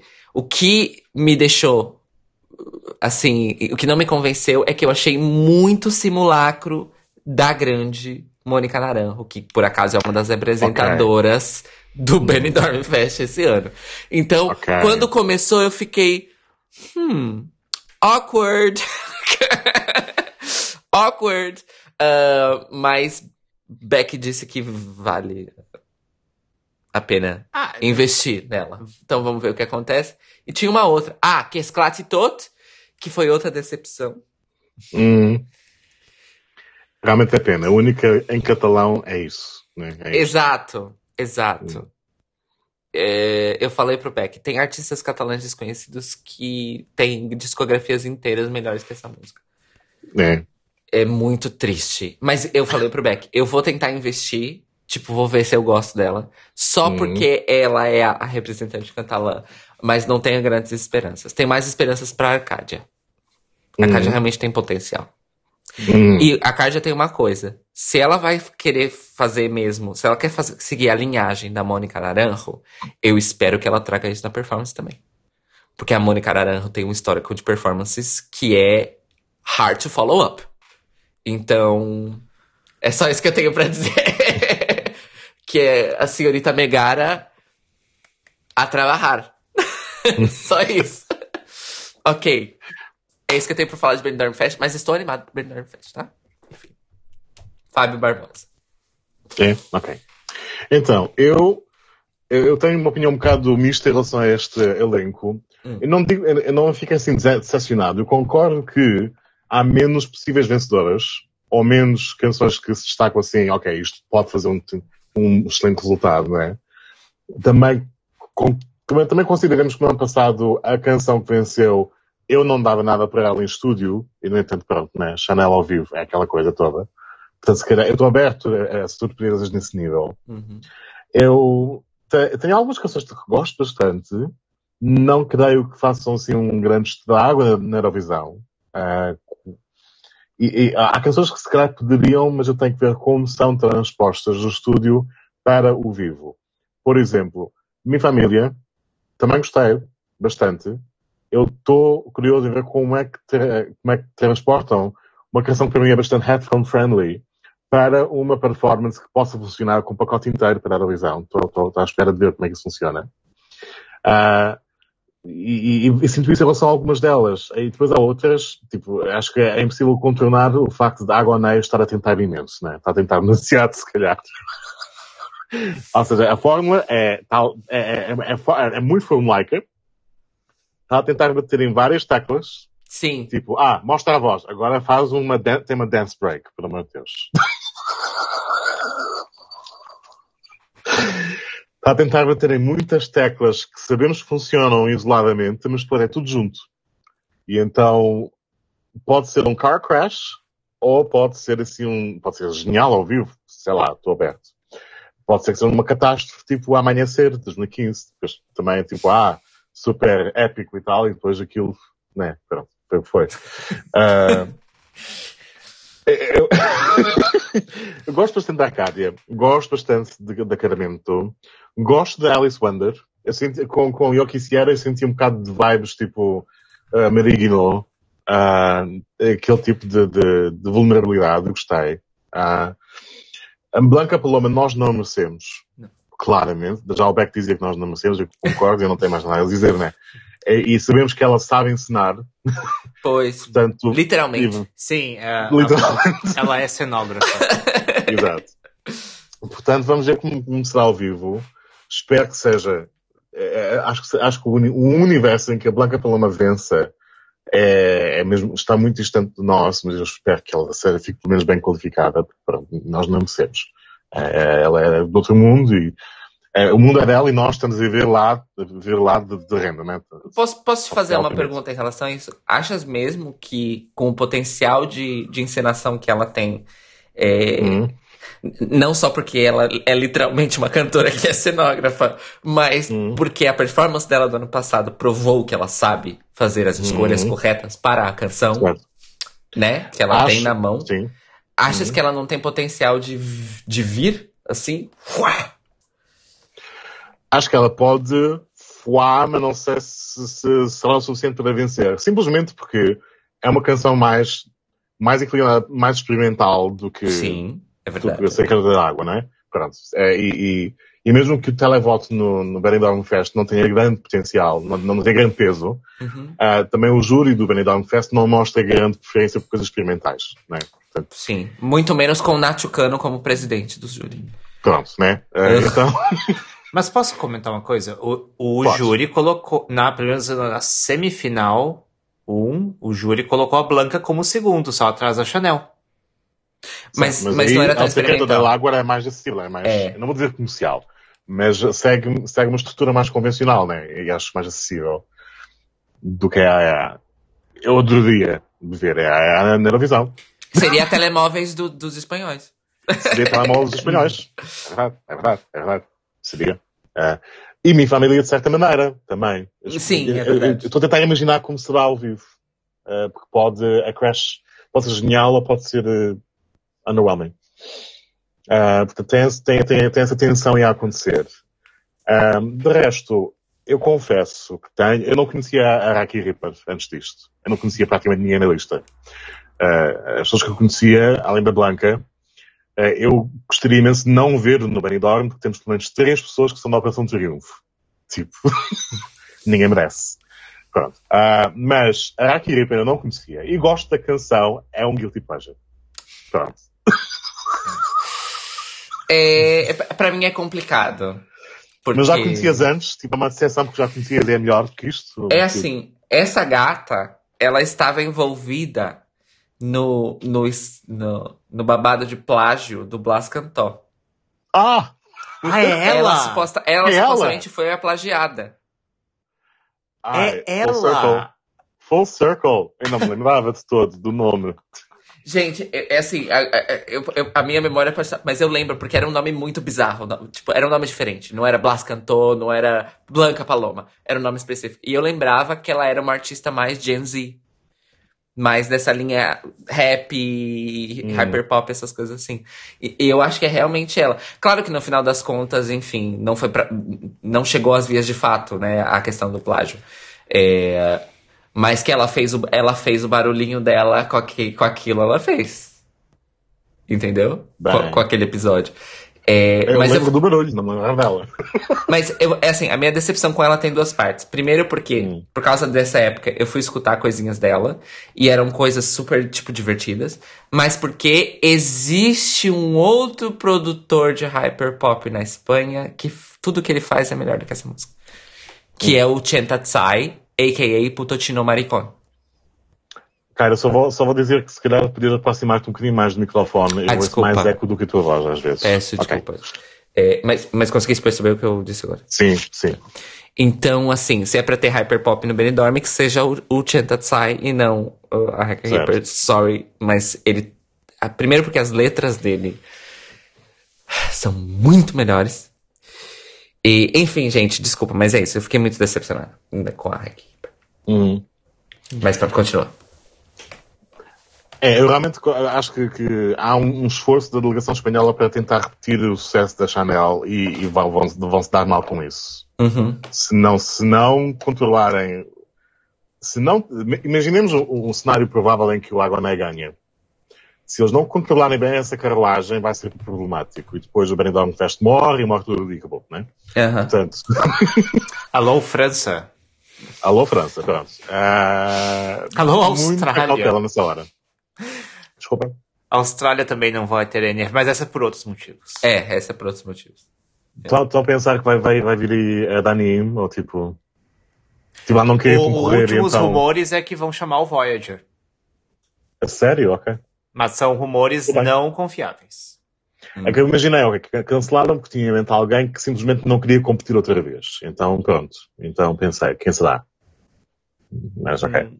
A Dami Mas Voyager fa- tá ok. A Dami sempre falou que queria, mas eu acho eu, eu acho que não vão chamar ela. Acho que seria meio blé. Assim, Hum, porque porque ela tentou, tá, só um parênteses, ela tentou, ela ia tentar em 2021 exatamente. para com uma canção que ela lançou depois chamada ah, Paper Dragon. Uhum. E só que daí no fim das contas acabaram ah, convidando a Montaigne de novo. Uhum. E, e ela acabou lançando Paper Dragon como um single. E, e a música não era. A, a música boa, é, ela é boa, mas não era competitiva. Mesmo na Uhum. voz da Dami. Não era de longe nem o, o- tão competitiva quanto Sound of Silence. Então eu acho que o existe muita coisa da. Ah, é a Dami, é a Dami.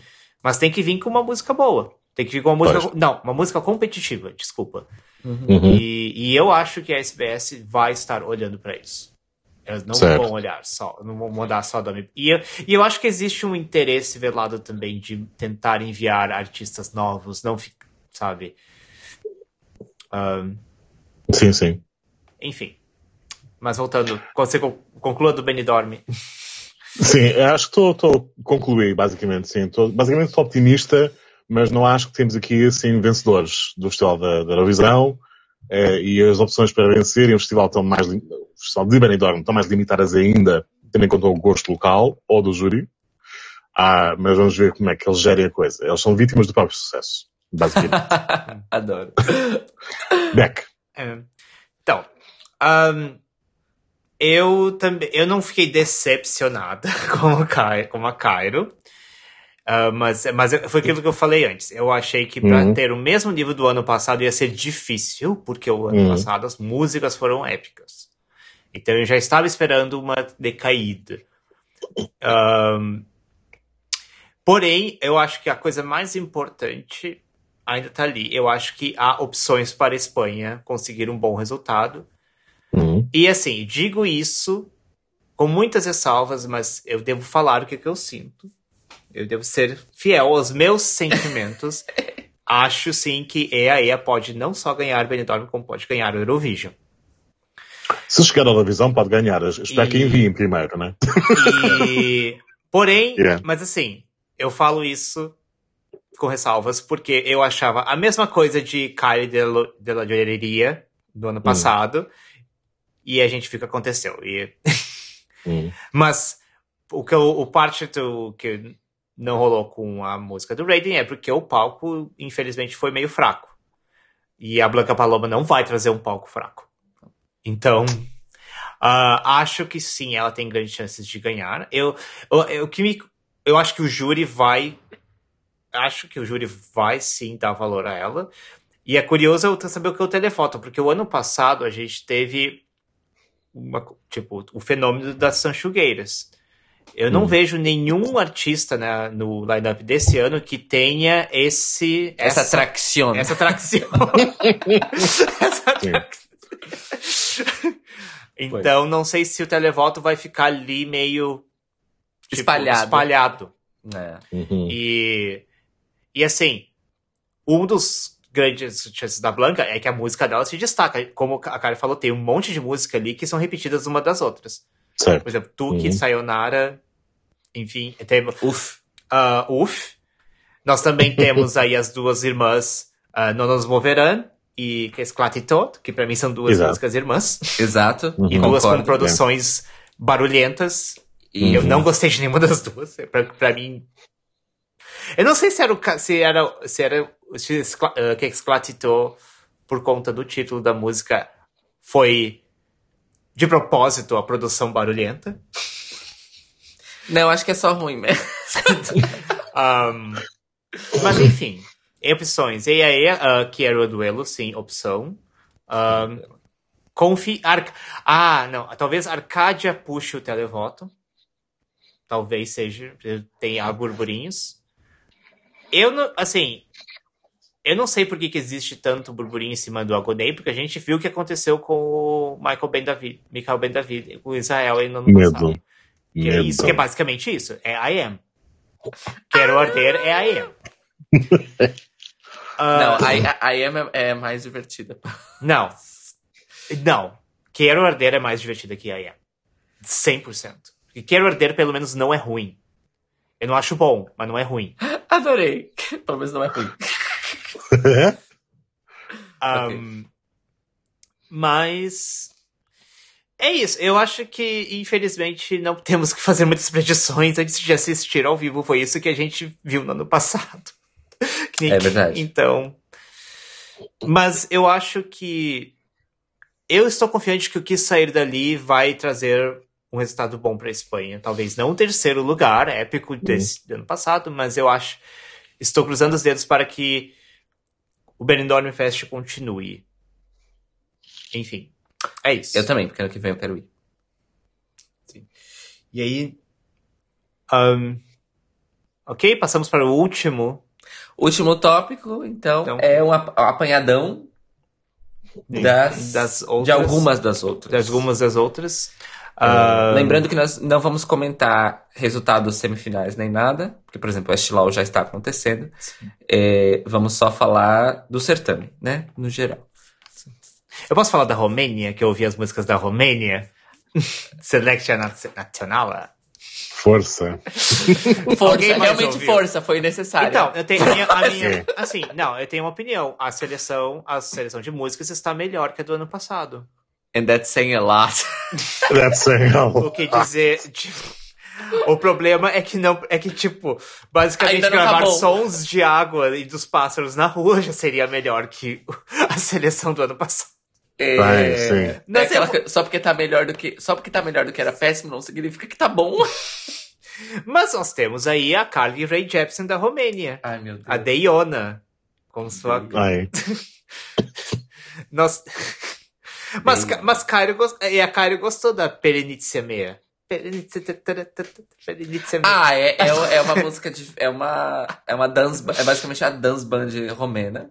É, e, e eu, é, é música de festa, é tipo treino, é, treino Letsu, é, só que sem o carisma do, de todo mundo que tava naquele palco. Mas o que eu ia falar é que se você for ver os vídeos da Romênia, você acha que pelo menos eles iam fazer os a gravação dos vídeos tipo, consistente.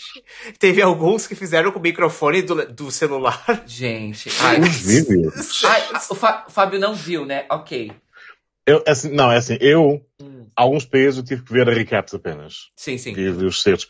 Mas, uh, digam por favor aqui os vídeos que apareceram nas recaps, que são com os artistas mesmo, e a linguagem é a mesma, aquilo não são os vídeos oficiais de emissora, pelo amor de Deus, digam por favor. For, são. São, estão no, são. no canal da, da, da Broadcaster com no a canal playlist. Da TVR, sim. Da TVR com a playlist Selection. É, sim, senhor. Horrível.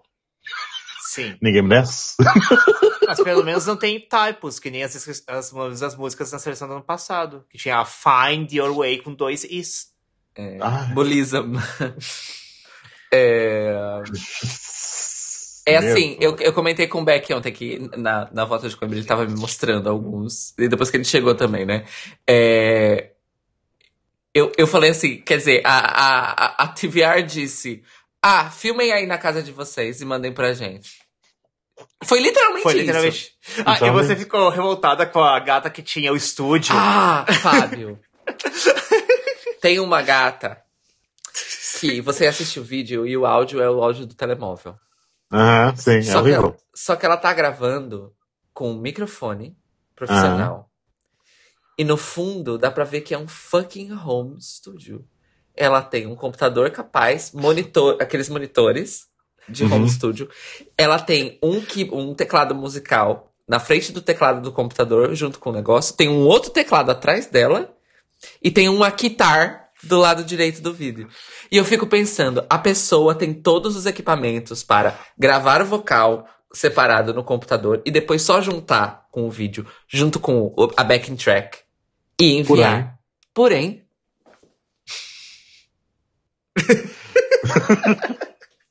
ela não fez isso. Ela tá, é, é, como a gente falou no Brasil, ela tava com a faca e o queijo na mão. E aí ela. ela choqueou-se. Isso que eu sei. Jogou o queijo pra cima e meteu a faca no próprio peito. É quase como se assim, como se eu. É como se eu, Daniel Beck, chegasse no estúdio pra gravar uma música. E cheguei, ah, é assim que se faz, né? No micro aqui, celu é, Aham, do Fica- celular. É. Porque não. Enfim, é. Periclitante. a situação. Enfim, o que dá pra dizer da Romênia é que ah, a música vencedora do Eurovision não está naquela seleção. É, Não. É isso que a gente É tem isso. pra dizer. Um, a outra que eu ouvi, não sei se vocês ouviram, foi da Letônia. Ouvi todas da Letônia também, fiz esse esforço. Não, essa, não, essa eu não vi nada. Um, Fábio viu Ouvi um recap também. Só um Ouvi. recap. ah. um, não, tá melhor que a da Romênia, Concordo. mas, de novo. Um, But then Também o again- nível. ah, porém, eu não. Eu achei muito poucas as músicas que são competitivas para mim. Sim. também, assim, salvo alguma coisa de palco, de performance que mude tudo, que pode acontecer. Não acho que a vencedora do Eurovision está ali também. Não. Ah, mas, porém, destaco a música do, do deixa eu ver qual é a- abre a da. Bom, enfim, tem a música do Inspo Sway, que é uma Ah, foi a que você Sim. me mostrou ontem. Sim. É, essa, essa eu, eu gostei real. essa era Sim, uma essa que- também, também achei que foi um destaque dos poucos. Mas realmente não acho que ganhe a Eurovisão, se for. Eu, eu não, não estou conveniente que ganhe o Supernova, porque a Letónia tem, tem uma tendência e um talento para escolher pessoas também. Pois- Justiça Sim. para a Samantha Tina. Mas ela foi escolhida. Ela- não, eu- ela foi escolhida, mas eles não deram nada pra ela no passado. No É. atrasado. Ah, destaque também para o Marcos Riva, tentando, acho que pela oitava vez. Não vai ganhar. Se Apesar- não aparece a Montatina, Existe uma piada na Letônia que os, os letônios, como é o gentílio? Letãos? Letão, letões. Os letões. Letões. Os Letões. letões querem, tipo, vamos escolher o Marcos dessa vez só pra ele. Só pra E nunca ir- mais, nunca mais vo- voltar. Nunca mais voltar. sim. É isso. Ah, sabe o que, que eu ia dizer? Que o Marcos Riva, ele, na verdade, ele é brasileiro, porque ele não desiste nunca. O Fábio não conhece a- esse que ditado, nem a- né? Como é que é o nome Não. da... É, a gente fala lá que é, eu sou brasileiro e não desisto nunca. Ok. Foi, foi, foi lema de alguma campanha de alguma coisa e acabou grudando, assim, virou um aspecto cultural. Sou muito a frase de entrada no Drag Race. Olá, eu sou a Catarina Van Televox e eu não desisto nunca. Exato, coisa tipo isso. Já. Já. E aí, é, e aí, às vezes, com pessoas estrangeiras que são realmente assim, insistentes, a gente fala, então essa pessoa é brasileira, porque ela não desiste nunca. É. Ai, ai. Não, a Sana Tristeza. Nielsen pela Suécia tem- foi na sétima vez que ela conseguiu ganhar e ficou em terceiro no Eurovision. Pois, é verdade. Então, Batalhadora. bata essa, essa, Essa é batalhadora. Batalhadora, vitoriosa, mulher guerreira. Guerreira. Será que o Marcos Riva também é vitorioso, batalhador, mulher guerreira? Não. Não. Não gostei. Pro- Talvez não dessa. Ah, outra que se destacou um pouquinho pra mim foi a da Patricia Rush. Uhum. Também é uma mais. Talvez. Talvez competi Essas que eu estou falando competitivas, talvez pra qualificar. Ok. Uhum. Qualificar. Ah, Vencer, não vamos chegar lá. e, Não vamos. e eu acho que é meio que isso, gente. É um bocado, eu através do, do- do- do- dos certos e só os certos, também simpatizei um bocadinho com a Let Me Go, da Havaí, mas tipo, eu continuaria a destacar Sway e Inspo, Sim. basicamente. É, nós, nós vamos deixar a grande. A NF, que tá sendo a grande candidata a pior do ano, para o final, gente. Só, só gostaria de deixar isso, pra gente deixar isso pro final. É, infelizmente, é, é um país muito querido por todos aqui presentes, Qual? que Uhum. está nos decepcionando esse ano. Irlanda. É- Ah, sim. É, É, é, Mas vamos deixar, vamos deixar ela por, por último. Não, Não, que vamos, vamos- Porque, porque esse vai deprimir o muito o Fábio, esse assunto. Não, mas eu prefiro É falar da sim. Irlanda primeiro do que deixar a Noruega por último. Eu ainda acho melhor a Irlanda Tá, por último. Tá bom. É porque, é porque é uma coleção de absurdos. É só, Então. isso, só por causa disso. Então, é uma então o Ah. próximo seria a Bélgica. Alguém Ah. ouviu as Uhum. músicas da Bélgica? Porque eu não ouvi. Eu ouvi. Então, É isso, Fábio, ouvi. Fábio Barbosa. Que eram poucas e saíram esta semana a ouvir por completo. Hum. É. Que sinal já sai hoje, né? Hoje é final. Né? Então o formato foi, ao longo da semana, tiveram, uh, cada banda se apresentou uma e meia por dia, porque são mais do que os dias úteis, uh, e cada banda ou artista tinha duas canções à escolha, e apresentaram as duas ao vivo num formato tipo clube, portanto, muito reduzido, sem, sem, sem encenação. Uh, e os restantes artistas estavam a assistir e deram suas opiniões o que é que seria mais adequado levar para a final das duas canções. E, portanto, cada programa, no dia, no dia útil, terminou com a escolha de uma canção para cada artista. Portanto, eu cantei estas duas, mas eu prefiro esta para a Eurovisão. E, portanto, agora temos as sete, acho, operadas para a final de hoje. Uh, a hype toda está concentrada em uma ou duas pessoas, a hype na fandom. A Sherine, com uma canção chamada Sami Nui Pa, que basicamente é, tem, tem muito revivismo nos anos 80. Eu acho que é a parte 2 do Nui Pauline, da NF francesa do ano passado. Um bocadinho essa sucessora espiritual. Hum. Ah, e as pessoas gostam bastante. Eu também gosto, não sei se é winner material. E depois também temos uma artista muito experimental, chamada Gala Dragon, tem uma canção chamada Tonquiette, que a, a, estrutura foge inteiramente a qualquer tipo de canção pop habitual na Eurovisão, que é o que a falta de, de, de, de é isso torna-me, dá-me dúvidas em relação ao facto de ganhar ou não, e, e, e seria o momento de telemóveis para a Bélgica, se ela vencesse. Acho que seria muito divisivo, ah, não sei. E depois eu acho que no meio disto tudo, apesar das hypes para trás e para diante, acho que vamos acabar com um vencedor bastante seguro e genérico, que neste caso seriam os Starlings, com uma canção chamada Roller Coaster, que se se puserem ouvir, vão, na verdade, achar que é a questão de ouvir Ed Sheeran, Icy Fire. Basicamente é, é a produção melódica toda é, é igual. É, Portanto, tendo em conta que é uma final nacional sem grande história e o público-alvo que se calhar vai ser mais velho do que achamos ou mais genérico, não sei, acho que vamos ter uma decepção. A fandom vai ter uma decepção. E vamos mandar a Sheeran pela Bélgica este ano. Mas, uh, mas temos júri, né? Nós temos júri, sim. Vai, acho que é metade televoto e metade júri, mas temos pelo menos um júri também incluído na, e na, na quem está, quem está no júri? Duncan Lawrence. Uau! Não. Está em todas. Há, há, uma parte do júri que vai estar a comentar ao vivo, mas há mais que estão atrás, de, estão nos bastidores. É maior do que aquilo que vai estar a comentar. Não sei. Os pormenores. Provavelmente verei, vou ver. Eu estou dividido entre esta e a semifinal do MGP, because Ulrich. Ah, mas. Espera, hoje tem semifinal do MGP? Que horas começa? Às oito. Esse aí tem, sete para nós. Sete para nós. Ok, dá, te dá tempo da gente ver. Sim. Pronto. Se calhar a gente vê é... o MGP, então. Eu já tenho assim, no laptop eu... e a gente assiste as duas ao mesmo tempo. Eu tenho, dois, eu tenho dois monitores e um projetor. Dá pra gente assistir três NFs. e um tablet, quatro. E um notebook do Mac, cinco. Tá dois telemóveis, sete. Estão prontas para um super sábado. Estamos prontas pro dia 11 de fevereiro. Nossa. Já compra as passagens pra cá de novo, então. É, já, já volta pra cá. Já, isso. isso. Pronto, é isto em relação à Bélgica. É uh, acho que há potencial, não sei se é potencial para vencer a Eurovisão, mas há algum Sim. potencial. Vamos ver como é que funciona. Mas, é, mas eu, eu, só quero concluir essa parte da Bélgica com uma pergunta. Essas duas, duas canções que, que mencionaste, que estão no hype, hum. elas realmente são boas, na tua opinião? Gostaste? Eu gosto da Sherine, uhum. Samin Mipa. Eu estou a tentar ainda perceber Tão Quiete, de Gala Drago, portanto é mais experimental. Eu acho que a canção que ela deixou para trás durante a semana tinha um bocadinho mais potencial, simplesmente porque a estrutura me parece um bocadinho mais conseguida, hum. mais fechada, mais finalizada. Uh, mas vamos lá ver. Vamos lá ver.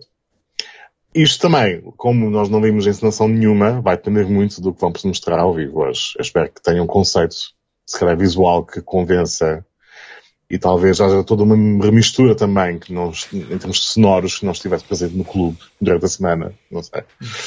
Uh, vamos ver. Mas eu acho que uh, vamos ter uma situação que nenhuma das duas ganha.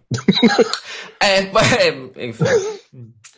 Pode ser que isso aconteça. É, é, um, é um regresso de uma NF, a Bélgica não tem NF há algum tempo e é, é possível que a solução mais, mais segura e genérica vença e não necessariamente uma das duas. Pronto. Ok. É, pois é um fato, é um fato importante que eu tinha esquecido, né? É, é também é o retorno, né, da, da NF Belga. Sim. Muito bem. Que apreciamos, já que perdemos duas NFs até agora, né? com a França e a Austrália. Pois, e duas NFs boas. Sim. Exato, ainda por cima. O que, o que aumenta a tristeza. Uhum. Ah, bom, uh, Estilau, meus amores. Como é que estamos? Todo mundo. Escutei, eu escutei todas as músicas essa semana.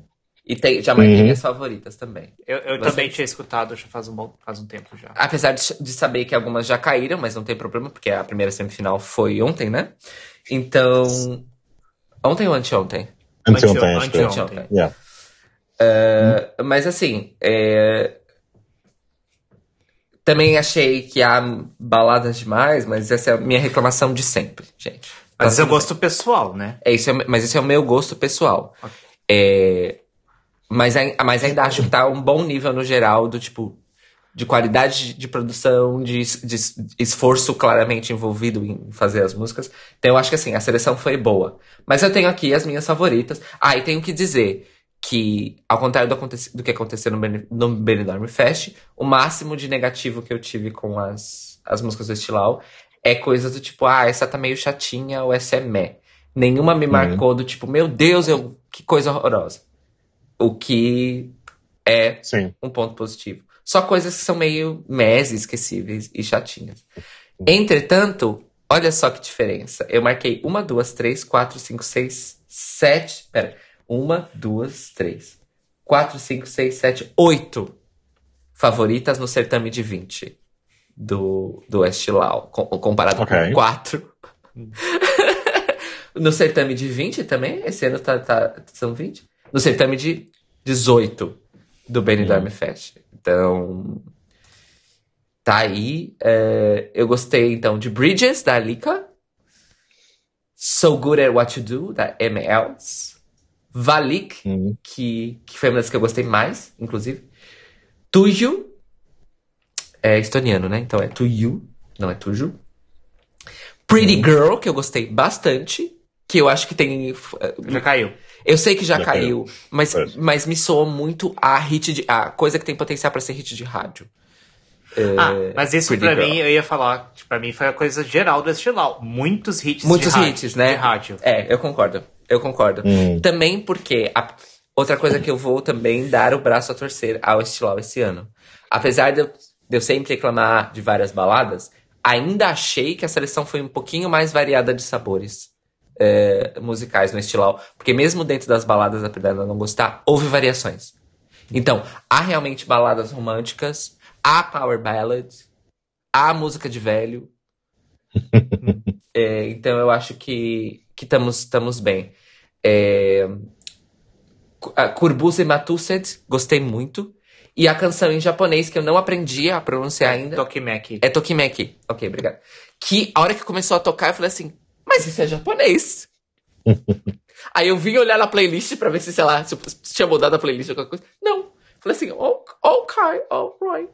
Ah, ok. É, Gostei, gostei. Gostei da ousadia e gostei da música. Sim. É uma Já fa... E é...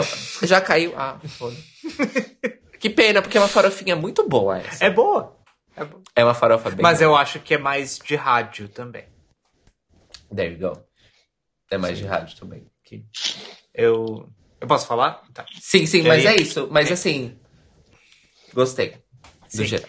Pra mim, a coisa foi muitas músicas de rádio, Uhum. mas eu achei poucas músicas competitivas.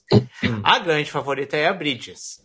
Que eu gostei, acho assim competitiva, porém, eu fico meio assim. E aí eu tenho uma notícia pra te dar, cara, Braga. Um dos compositores de Bridges é o Walter Hardy, que foi compositor Oh. de Arcade. Uau. É aquela. E Tulo Universo. E. Não, não, ele não fez Repronemoir, ele fez Tulo Universo. Ah, então, É. Então, então já tem duas boas e uma ruim. Inclusive, eu vou falar, eu, eu juro, eu juro pra vocês. E, assim, eu gosto de ser honesto. Quando eu vi, eu gostei. Mas eu ouvi assim. Nossa, tem, tem, tem carinha do, Vol, do tipo de música que o Walter compôs. E eu fui olhar e eu olhei na. Ah, Olha ela já reconhecendo os estilos. porque é, e tá ficando um pouco assim, meio. Então, mas demais, ó, mas sabe? por exemplo, Não demais, mas. eu reclamei das baladas, mas essa é uma balada que me pegou de primeira. Hum. Por exemplo. E eu, é uma power ballad. Mas me pegou de primeira. Ou seja, não- meu coração não é tão gelado assim como vocês pensam. Eu confesso que eu sou fã putinha da Cici, então eu gostaria que Lighthouse Hum. ganhasse, porque eu acho que ela merece ter a sua chance no Uhum. Eurovisão.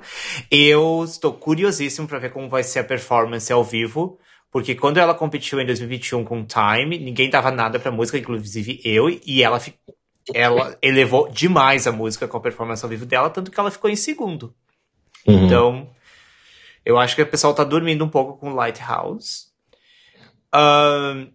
Eu vi, eu, eu comecei a ver algumas das performances que qualificaram as que é ao vivo. E tinha uma música que eu, que eu tinha ficado meio assim, mas ao ver a performance ao vivo, eu fiquei, ai, podia ganhar. É a Monsters, do Bad Wetters. Hum, hum, hum, Eu fiquei assim. Ai, eu gostei. Tinha um. Tipo, eles são. É, ah, é o Lodi. Ah, tá, mas o Lodi nunca. Nem, nem Lodi foi o primeiro a se vestir de monstro no palco. Mas os deles também tinha um padre tentando, tipo, exorcizar eles. E daí o padre tava fazendo reggae bang também com eles durante o refrão. Então tinha um teatro ali, que eu gostei. Tinha um teatro.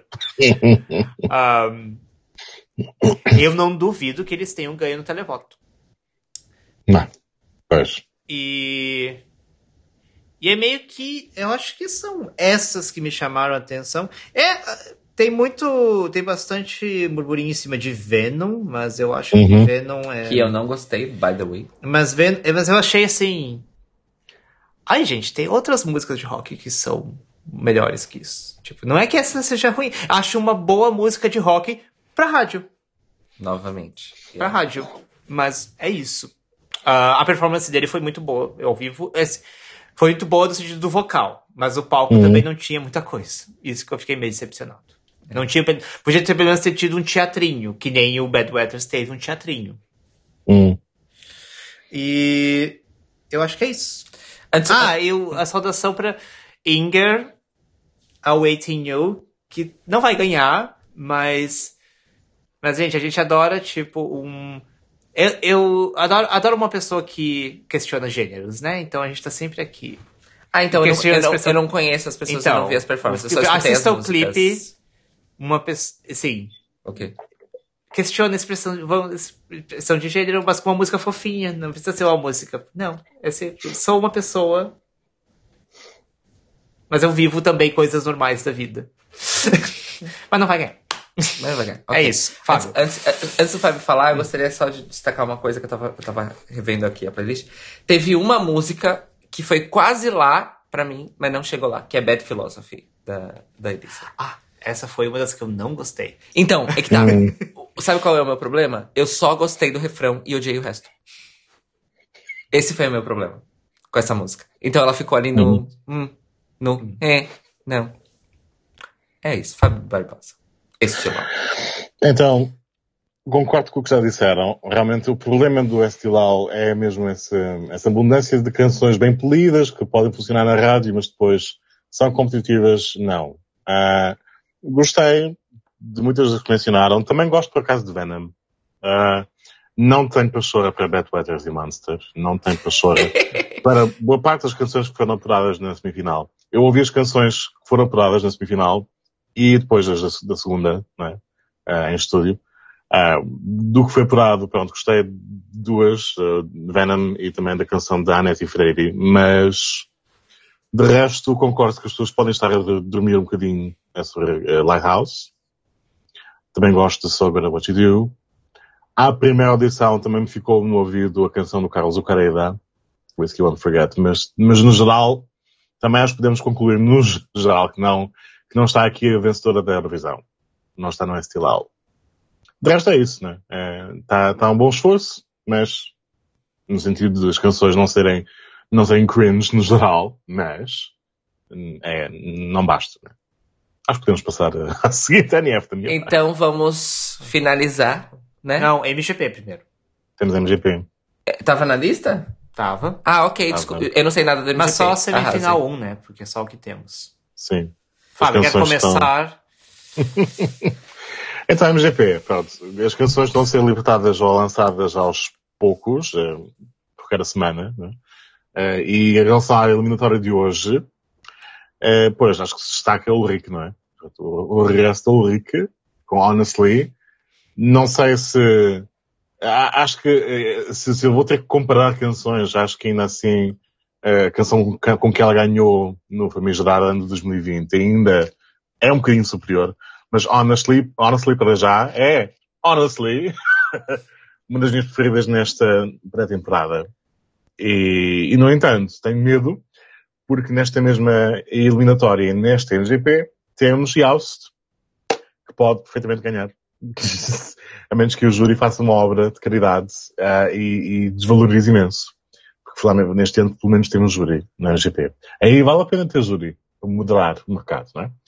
Ah, hoje, portanto, temos uma eliminatória. O MGP mudou de formato, não vamos ter mais duelos, não há repescagem, é muito mais simples e, mais, e faz mais sentido. Uh, portanto, dos três que acho que vão passar hoje, vejo o Ulrich a passar, vejo a Alessandra, Queen of Kings a passar, a menos que as coisas não funcionem ao vivo, e vejo não. Pronto, acho que está marcado que vai passar. Uh, Beck, o que é que achas? Então, um, eu tava falando com a Cairo ontem e tal, sobre baladas épicas, assim, que Cairo já, já falou que não é muito das baladas, mas uma coisa que nós sabemos isso aconteceu com a Tension é que se tem uma artista que sabe vender uma balada no palco Uhum. é a Uriki. Sim, a Tension, a Tension na época me foi me convencendo. Beck falou que.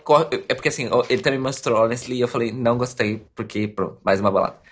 Mas. Não boto minha mão no fogo por mim mesma nesse sentido, porque já houveram. Enfim, há histórico de uma coisa que não me agrada, depois me agrada, né? Enfim, É. normal. É Mas bom. especialmente no caso dessa cantora. Dessa cantora, é verdade. Pois. Então, e eu já vou dizer aqui, falei, sentimentos, sou verdadeiro nos meus sentimentos, também encaro Honestly como potencial vencedora de Eurovision. Porque eu Certo. acho que, por conta dela, Uhum. da Uriki, eu acho que a a Uriki tem chance de roubar tudo de volta de júri, porque a, vo ela, o controle de voz dela é absurdo, ela tem uma voz Uhum. absurda, e, e ela tem carisma. Ela tem carisma. E ela tem carisma, Isso o é que verdade. pega o televoto. Uhum. Ah, mas ainda, mas enfim, né? Ano passado, não. 2021, a gente, todo mundo achava que não ia ganhar e, enfim, a gente viu o que aconteceu. Então, vamos ver É. o que vai acontecer este ano. Mas tenho esperanças. Ah, gosto de Queen of Kings, mas Uhum. Queen of Kings é um gamble. Esse palco tem que ser Sim. teátrico, teatral Uhum. e, e assim, e tem que e vai ser hit or miss. Sim, sim, sim. Vai ser hit or miss. High Gamble, sim. É. Então, eu não sei se a, se a terceira que passa vai ser a do Youst. Eu não tenho que minhas não dúvidas. qualifica? Eu, eu acho, porque a música, eu, eu achei a música meio fraca, honestamente. Ela é fraca, mas depois. Tipo, a Noruega está naquela Mas- fase de troll, não é? Deixa- Autossabotagem. É que tem umas odds. Não, é Amo. porque assim, é porque assim, eu já tô olhando os odds, né? Porque Ai. eu sou a de exatas. A, a- a maluca dos odds. Ah, em terceiro está. Me dá um número agora. E dá um, e ter, o, o Yalce está em último. Nessa As it should, mas vamos lá ver. Eu- A terceira está meio que entre o Rasmus Tal com a. Ah, como é que é o nome da música? É, é Tresco, Hum. que eu até gostei. E o Mami Tsunami, que é- são os BTS da Noruega. Ah, jura? Eu ver. Eu gostei do nome. E. E enfim. ah, E demais nos outros participantes. Acho que é o único- os outros participantes nós temos aí. A Elsie Bay voltando. E eu sou, Uhum. sim. Putinha de balada. Balada Darks. Soul Darks. Sou idade. Um, e. E é isso por enquanto. Cairo Braca. ah, eu não, não vi nada de MGP. Não vi nada. Então, então passamos pra Irlanda. Então vamos, vamos para o nosso último assunto do dia, o mais Uhum. polêmico. Hum. Pra Eu tenho apenas um episódio. comentário, mas a gente fala depois da Irlanda. Ah, ok, tá bem. Ok. É, Fábio Barbosa, por favor, nos dê o contexto. Hum. O que é que está acontecendo com a NF irlandesa este ano? Eu acho que a questão é mesmo. Acho que o resumo é mesmo a questão. O que é que está a acontecer? What Com the NF fuck is irlandesa. happening? Defund RTE immediately. É isso que tenho a dizer, porque. Então vamos seguir, o, vamos seguir um, um, um racional da coisa. O chefe da delegação irlandesa tinha a intenção de convidar artistas para trazerem música que realmente fazem habitualmente, música que é lançada geralmente no mercado, música que não é feita formulaicamente para a televisão. E portanto, ok, havia se calhar algum potencial para trazer algumas coisas que sejam, se não geniais, pelo menos um bocadinho mais sólidas do que aquilo que estamos habituados. E depois o que temos é uma seleção de seis canções, onde se incluem, pelo menos, pessoas como Johnny Rotten. Nossa, você já começou assim, com, com o pé no peito. Só para, tipo, Luck of the Irish, onde, não é? Portanto,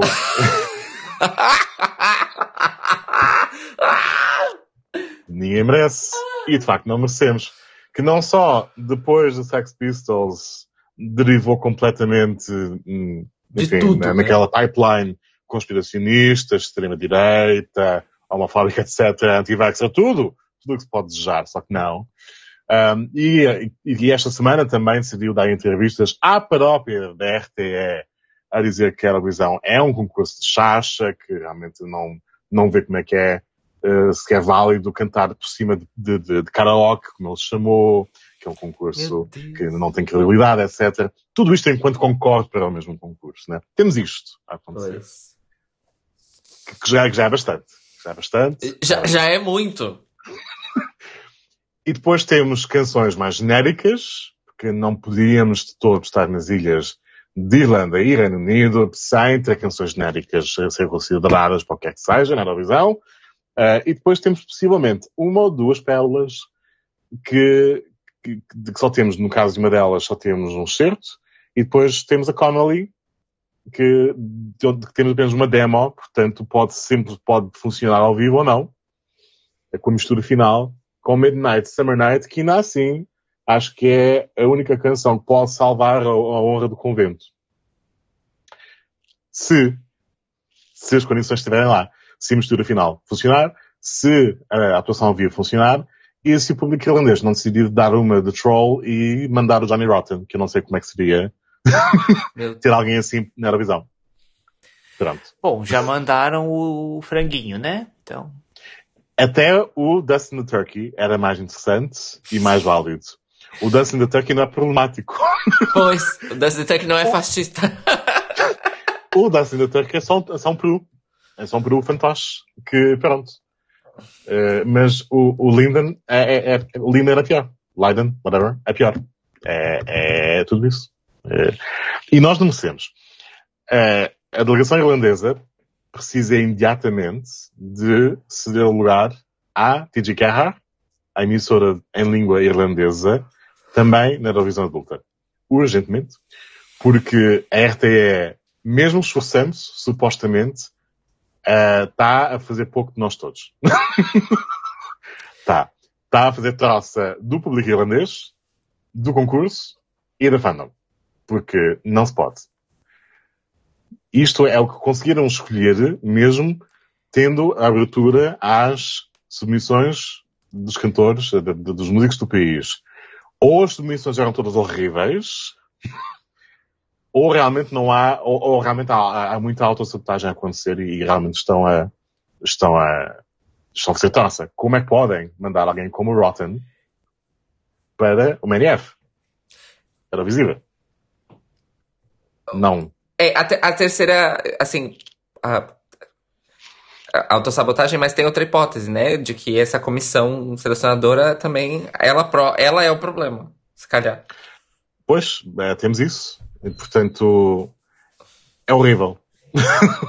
é horrível, realmente não sei. Já basta o facto de não ser uma NF normal, já basta ser uma rubrica no Late Show, que está bem que é um programa bastante visto, mas ainda assim não é um programa próprio. É uma rubrica no fim da noite. Já basta tudo isso, já basta a falta de interesse, de investimento, já basta a falta de, de condições de produção quando é, quando a rubrica chega. E pronto. E temos isto. É a minha opinião. Eu realmente, eh, o, melhor cenário seria a Connelly ganhar, mas de resto não sei se vai acontecer. Uh, alguma de vós viu, ouviu as canções que estão em concurso? Algumas estão disponíveis completas, outras ainda não. Portanto, é um Eu- bocado, também, também isso é, é complicado. É, também tem essa parte, né? Um, eu ouvi. um, e discordo. Não acho que a Connolly seja melhor. Eu acho que o Adi é a única Adi. opção. Tá bem. Mas, é, mas você comentou que Midnight Summer Night é uma demo, então talvez seja por isso que eu não tenha gostado. É. Então, É isso. então talvez seja isso. Porque É. eu tava falando pra Caro, eu olhei, eu ouvi, são seis canções, duas ok, que seria a do Adi e talvez da Connolly, Hum, Ahn, duas com produção ruim hum. e duas com produção preguiçosa. Ou seja, É. podem ser só demos mesmo. Tipo, a música do. Tem um, tem um rap. Eles fizeram, mas é- sabe aquela. É o, é o do K Mooney ND, não seja lá quem for. Você sabe quando a pessoa faz um rap e a única coisa que faz é botar uma batida no fundo e só isso? E nada Aham. mais. É. Essa é a música. E pra mim, eu, eu falo assim. Talvez a gente passe pra isso em outros ambientes, mas isso é uma seleção para Eurovision, Yeah. Sabe? E a gente teve um rap que ganhou o Eurovision no ano passado, então não há desculpa. Hum. Exatamente. Não há desculpa, Não. sabe? Então. Mas se você tá, talvez sejam demos, vamos ver. Ah, o vencedor do Eurovision não está nessa seleção. É isso. Não, não tá. Irlanda, né? A que ponto chegamos? Sim. É. Manda Sophie Lennon, gente. Sophie Lennon cantar.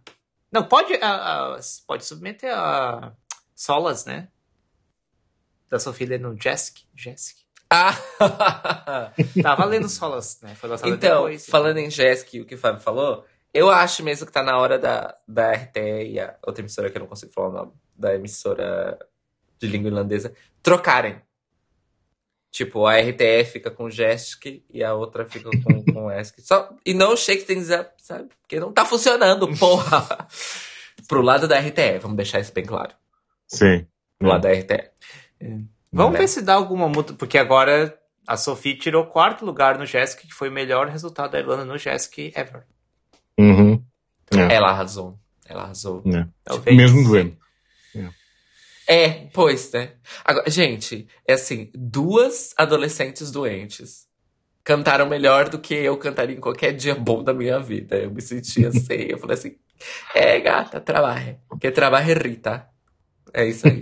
Não, mas como duas, tinha no mínimo três. A Sophie, a Chanel e a, Não, mas uma delas não cantou. a Freya. Não, a Freya A cantou. Freya no- estava doente também. A Freya tava doente e cantou. A Sofia tava Uhum. doente cantou. E a terceira não tava em condições de ir ao palco. Então usaram o. Não, não, não. A Chanel, a Chanel da Itália, ela tava doente também. Ah, eu não sabia. Por isso que ela não Amanhã fez o, o Whistle Note. Ah, eu não sabia que ela tava doente também. Eu achei. É. Ah! Mas é, Também. pronto. É isso aí. Apesar do bullyism, ela foi lá. Apesar do bullyism. Não, bullyismo. Não bullyism. Eu- gente, eu só queria fazer um último comentário da gente encerrar, porque as Hum, mu- tá tudo acontecendo ao mesmo tempo agora. Então Hum. aí tem as, músicas- o- as músicas do MK estão saindo agora. Já tem duas, Uhum. mas não vale a pena comentar. Um, não, não, enfim. Mas é que teve. Estão saindo as músicas do, do PIN. Do Pabandão. Sim. Não, e- Pabandão! que o Pabandão tem essa coisa que eles anunciam e daí manda os artistas, ó, vocês lançam quando vocês quiserem. A- vindo cantar no dia, Tá tudo tá bem. tudo bem. Lancem quando as músicas quando vocês te derem na telha. Ah, acho, acho interessante, acho interessante, né? Liberdade para os artistas, né? Nós, Uhum. nós que lidemos, nós que, nós que lutem, né? Ah, É, eu, eu, eu acho um pouco problemático, porque, tipo, artistas com menos recursos. Ah, não, tá, tal, pois é. Gera, gera um. Gera uma, uma regra, uma Desequilíbrio. régua desigual ali. desequilíbrio. É, porque a questão toda de, da emissora lançar todas as músicas ao mesmo tempo é que é um canal oficial visibilizando todo o certame ao mesmo tempo. O que Uhum. acontece dali pra frente realmente é, Pode acontecer, mas, tipo, esse passo oficial foi dado pela, pela broadcaster. Então, eu gosto disso. E aí, cada artista vai defendendo a tua proposta, né? Mas agora, o próprio artista ser responsável por apresentar a proposta, Uhum. ao, ao, ao bel prazer, sem nenhum tipo de, é, de, de regra que estabeleça, tipo, até quando, isso eu acho bizarro. Talvez não haja recursos por parte da broadcast de investir nisso, enfim. Mas o, que, o motivo que eu tô falando isso é que saiu uma, pelo menos uma música Uhum. do Pin, que chama-se, acho que eu até te mostrei, que foi da Petúnia, chama-se Uhum. Love of My Life. Ah, você me mostrou, é verdade. E eu chorei na primeira ouvida. E eu vou falar aqui os meus sentimentos. Também acho que pode ganhar o Eurovisão. Falei. Be- Você ouviu aqui de Beck a doida das baladas. Porque foi impactante. E impactante na primeira ouvida. É, não, não me impactou. Eu sei que você não gosta, porque você não gosta de balada. Não gosto de balada. Ai, Acontece. Mas é isso que eu queria falar, eu queria deixar registrado. É, deixar registrado. Então, estejam atentos aí, ouvintes, pra bandão. Está Petúnia. A Petúnia é Love of My Life, mas as músicas do Pabandão podem surgir a qualquer momento. Keeps you on the edge of your seat. Anytime, any moment now. É isso. Fábio, considerações finais para o nosso episódio de hoje. Considerações finais. Então, para citar, ou parafraseando a Trixie e a Katia quando they like to watch, temos de tudo. Temos drama, temos amor, temos romance, temos peripécias, plot twists e, enfim, no fundo não podem perder, não é? Te- É, acho que o tema deste ano é Everything Everywhere at all the same time, all at once. Realmente o planeamento geral está muito concentrado ao mesmo tempo e espero que realmente tenhamos um bom ano. menos. E, não esquecer, temos Allocation Draw final de mês, 31 de janeiro. Ah, é verdade. Allocation Draw no final do mês. Yeah. É, sobre Everything Everywhere All at Once dessa temporada de NFs, esquecemos de um dos fatos mais evidentes, que é nós teremos um hiper sábado, dia 11 de fevereiro, com sete fucking NFs acontecendo. Na mesma noite, a maior parte delas ao mesmo tempo, Uhum. com exceção de duas. Sanremo e Ah, já. Sanremo e outra. Mas enfim. É, mas nós, como já é de casa, se você ouvir esse podcast nos segue nas redes sociais, você sabe muito bem qual NF nós vamos ver. No dia 11 de fevereiro. Se eu disse Sanremo, é, porque vai ser Sanremo. E Ah, claramente, pelo que já ouvi, não será a Croácia. Claramente. Ah, eu não ouvi as músicas dessa Pois classe. temos Dora, enfim. Nossa, já tá tudo. É, tá, tá difícil. Tá difícil. é isso, gente. É, Eu deixei pra falar no final, mas então a partir de agora o Eurobafos não transmite mais ao vivo. Nós gravamos os nossos episódios ao vivo e só publicamos. Vocês seguem no YouTube e no feed. E ah, uma coisa que não muda é não aparecemos quando podemos. É isso. Eu não fiz as minhas considerações finais. Calma, você já vai fazer. Agora. Bom, a primeira é assistam Everything Everywhere All at Once, que é um Ah. filme O filme, no caso. que é um filme É um incrível filme assassaço. Eu assisti no cinema, graças à minha Santa Cher. E foi a melhor decisão que eu tomei em 2022. Eu assisti no avião, na telinha de avião. Não foi tão legal quanto ir no cinema, porém, Ah, você ainda sentiu o ah, impacto. sim. Ah. E eu a, a minha última consideração é que eu estou tenho tipo um intui gut feelings, intuições de que esse ano vai ser um ano bom. Eu Ok. estou eu achei que começamos bem com Ucrânia com as músicas da Ucrânia e da Albânia. Talvez não agrade a todos, talvez não sejam vencedoras, mas eu acho que em termos de hall de canções, canções que eu gosto, performances que eu gostaria de ver num show, acho que sim. Ok. Então, e eu acho que ainda que algumas NFs tenham meio que caído um pouquinho, eu acho que elas ainda trazem opções. Hum. Que é o que é o mais importante. O importante é haver opções. É, tem- tendo uma, já. já... Sabe? Tendo opções, a gente está feliz. Então eu estou. é, estou confiante que teremos um ano bom. É isso. Muito bem. É... Ah, esqueci redes sociais. Beck, já que você... Beck the Star Child no Instagram e Beck underscore Daniel no Twitter. Porém, não uso nenhum dos dois. O Instagram. O Instagram tá, tá voltando aos pouquinhos. É, mas é só porque ela tá viajando. Depois ela some de novo. Fábio. Então, arroba fábio at fabianerbarbosa.com no Fediverso. E... Ah. e, e pronto, tem contas no Instagram e no Twitter por enquanto, mas não uso nenhuma das duas neste momento. É. Quero. É mais fácil, Linktree, Cairo Braga. Olha, ela tem muitas redes. Não, não é nem isso. É porque, tipo, eu realmente tô abandonando o Twitter, não tô mais divulgando. Hum. E Eu- qualquer coisa é arroba, arroba Cairo Braga, arroba tut.cairobraga.com. É um pouco longo. É, então, vai lá no Linktree, que tem o link do meu Mastodon. É, eu pretendo manter a única rede social corporativa pelo momento, pelo momento pelo Instagram, mas também não esperem influencer things e posts diários. não, simplesmente não esperem isso. É, mas enfim, Linktree barra Cairo Braga. E para acompanhar o Eurobafos, nosso feed está disponível em todos os agregadores de podcast, é, aplicações, Spotify e etc. Ou em Linktree barra Eurobafos, Eurobafos sempre com PH, para também saber os links todos que vocês precisarem. E é, é isso, aparecemos quando podemos. É, hum, talvez pelo menos uma vez por mês, não sei. Vamos ter essa conversa ainda. mas, mas é isso. Quando der. Quando der. Não, não, não. É que qu- quando der é um pouco é, laissez-faire. É, aparecemos quando podemos. Né? Ai, É gente, já falo assim. Quando der. quando der. É isso. Tenham um bom 2023 e uma boa temporada Eurovisiva 2023. E boa sorte para acompanhar todas as novidades que estão aparecendo literalmente a todo minuto. É isso. That's true. Beijo. Beijos! Beijos. Tchau, tchau.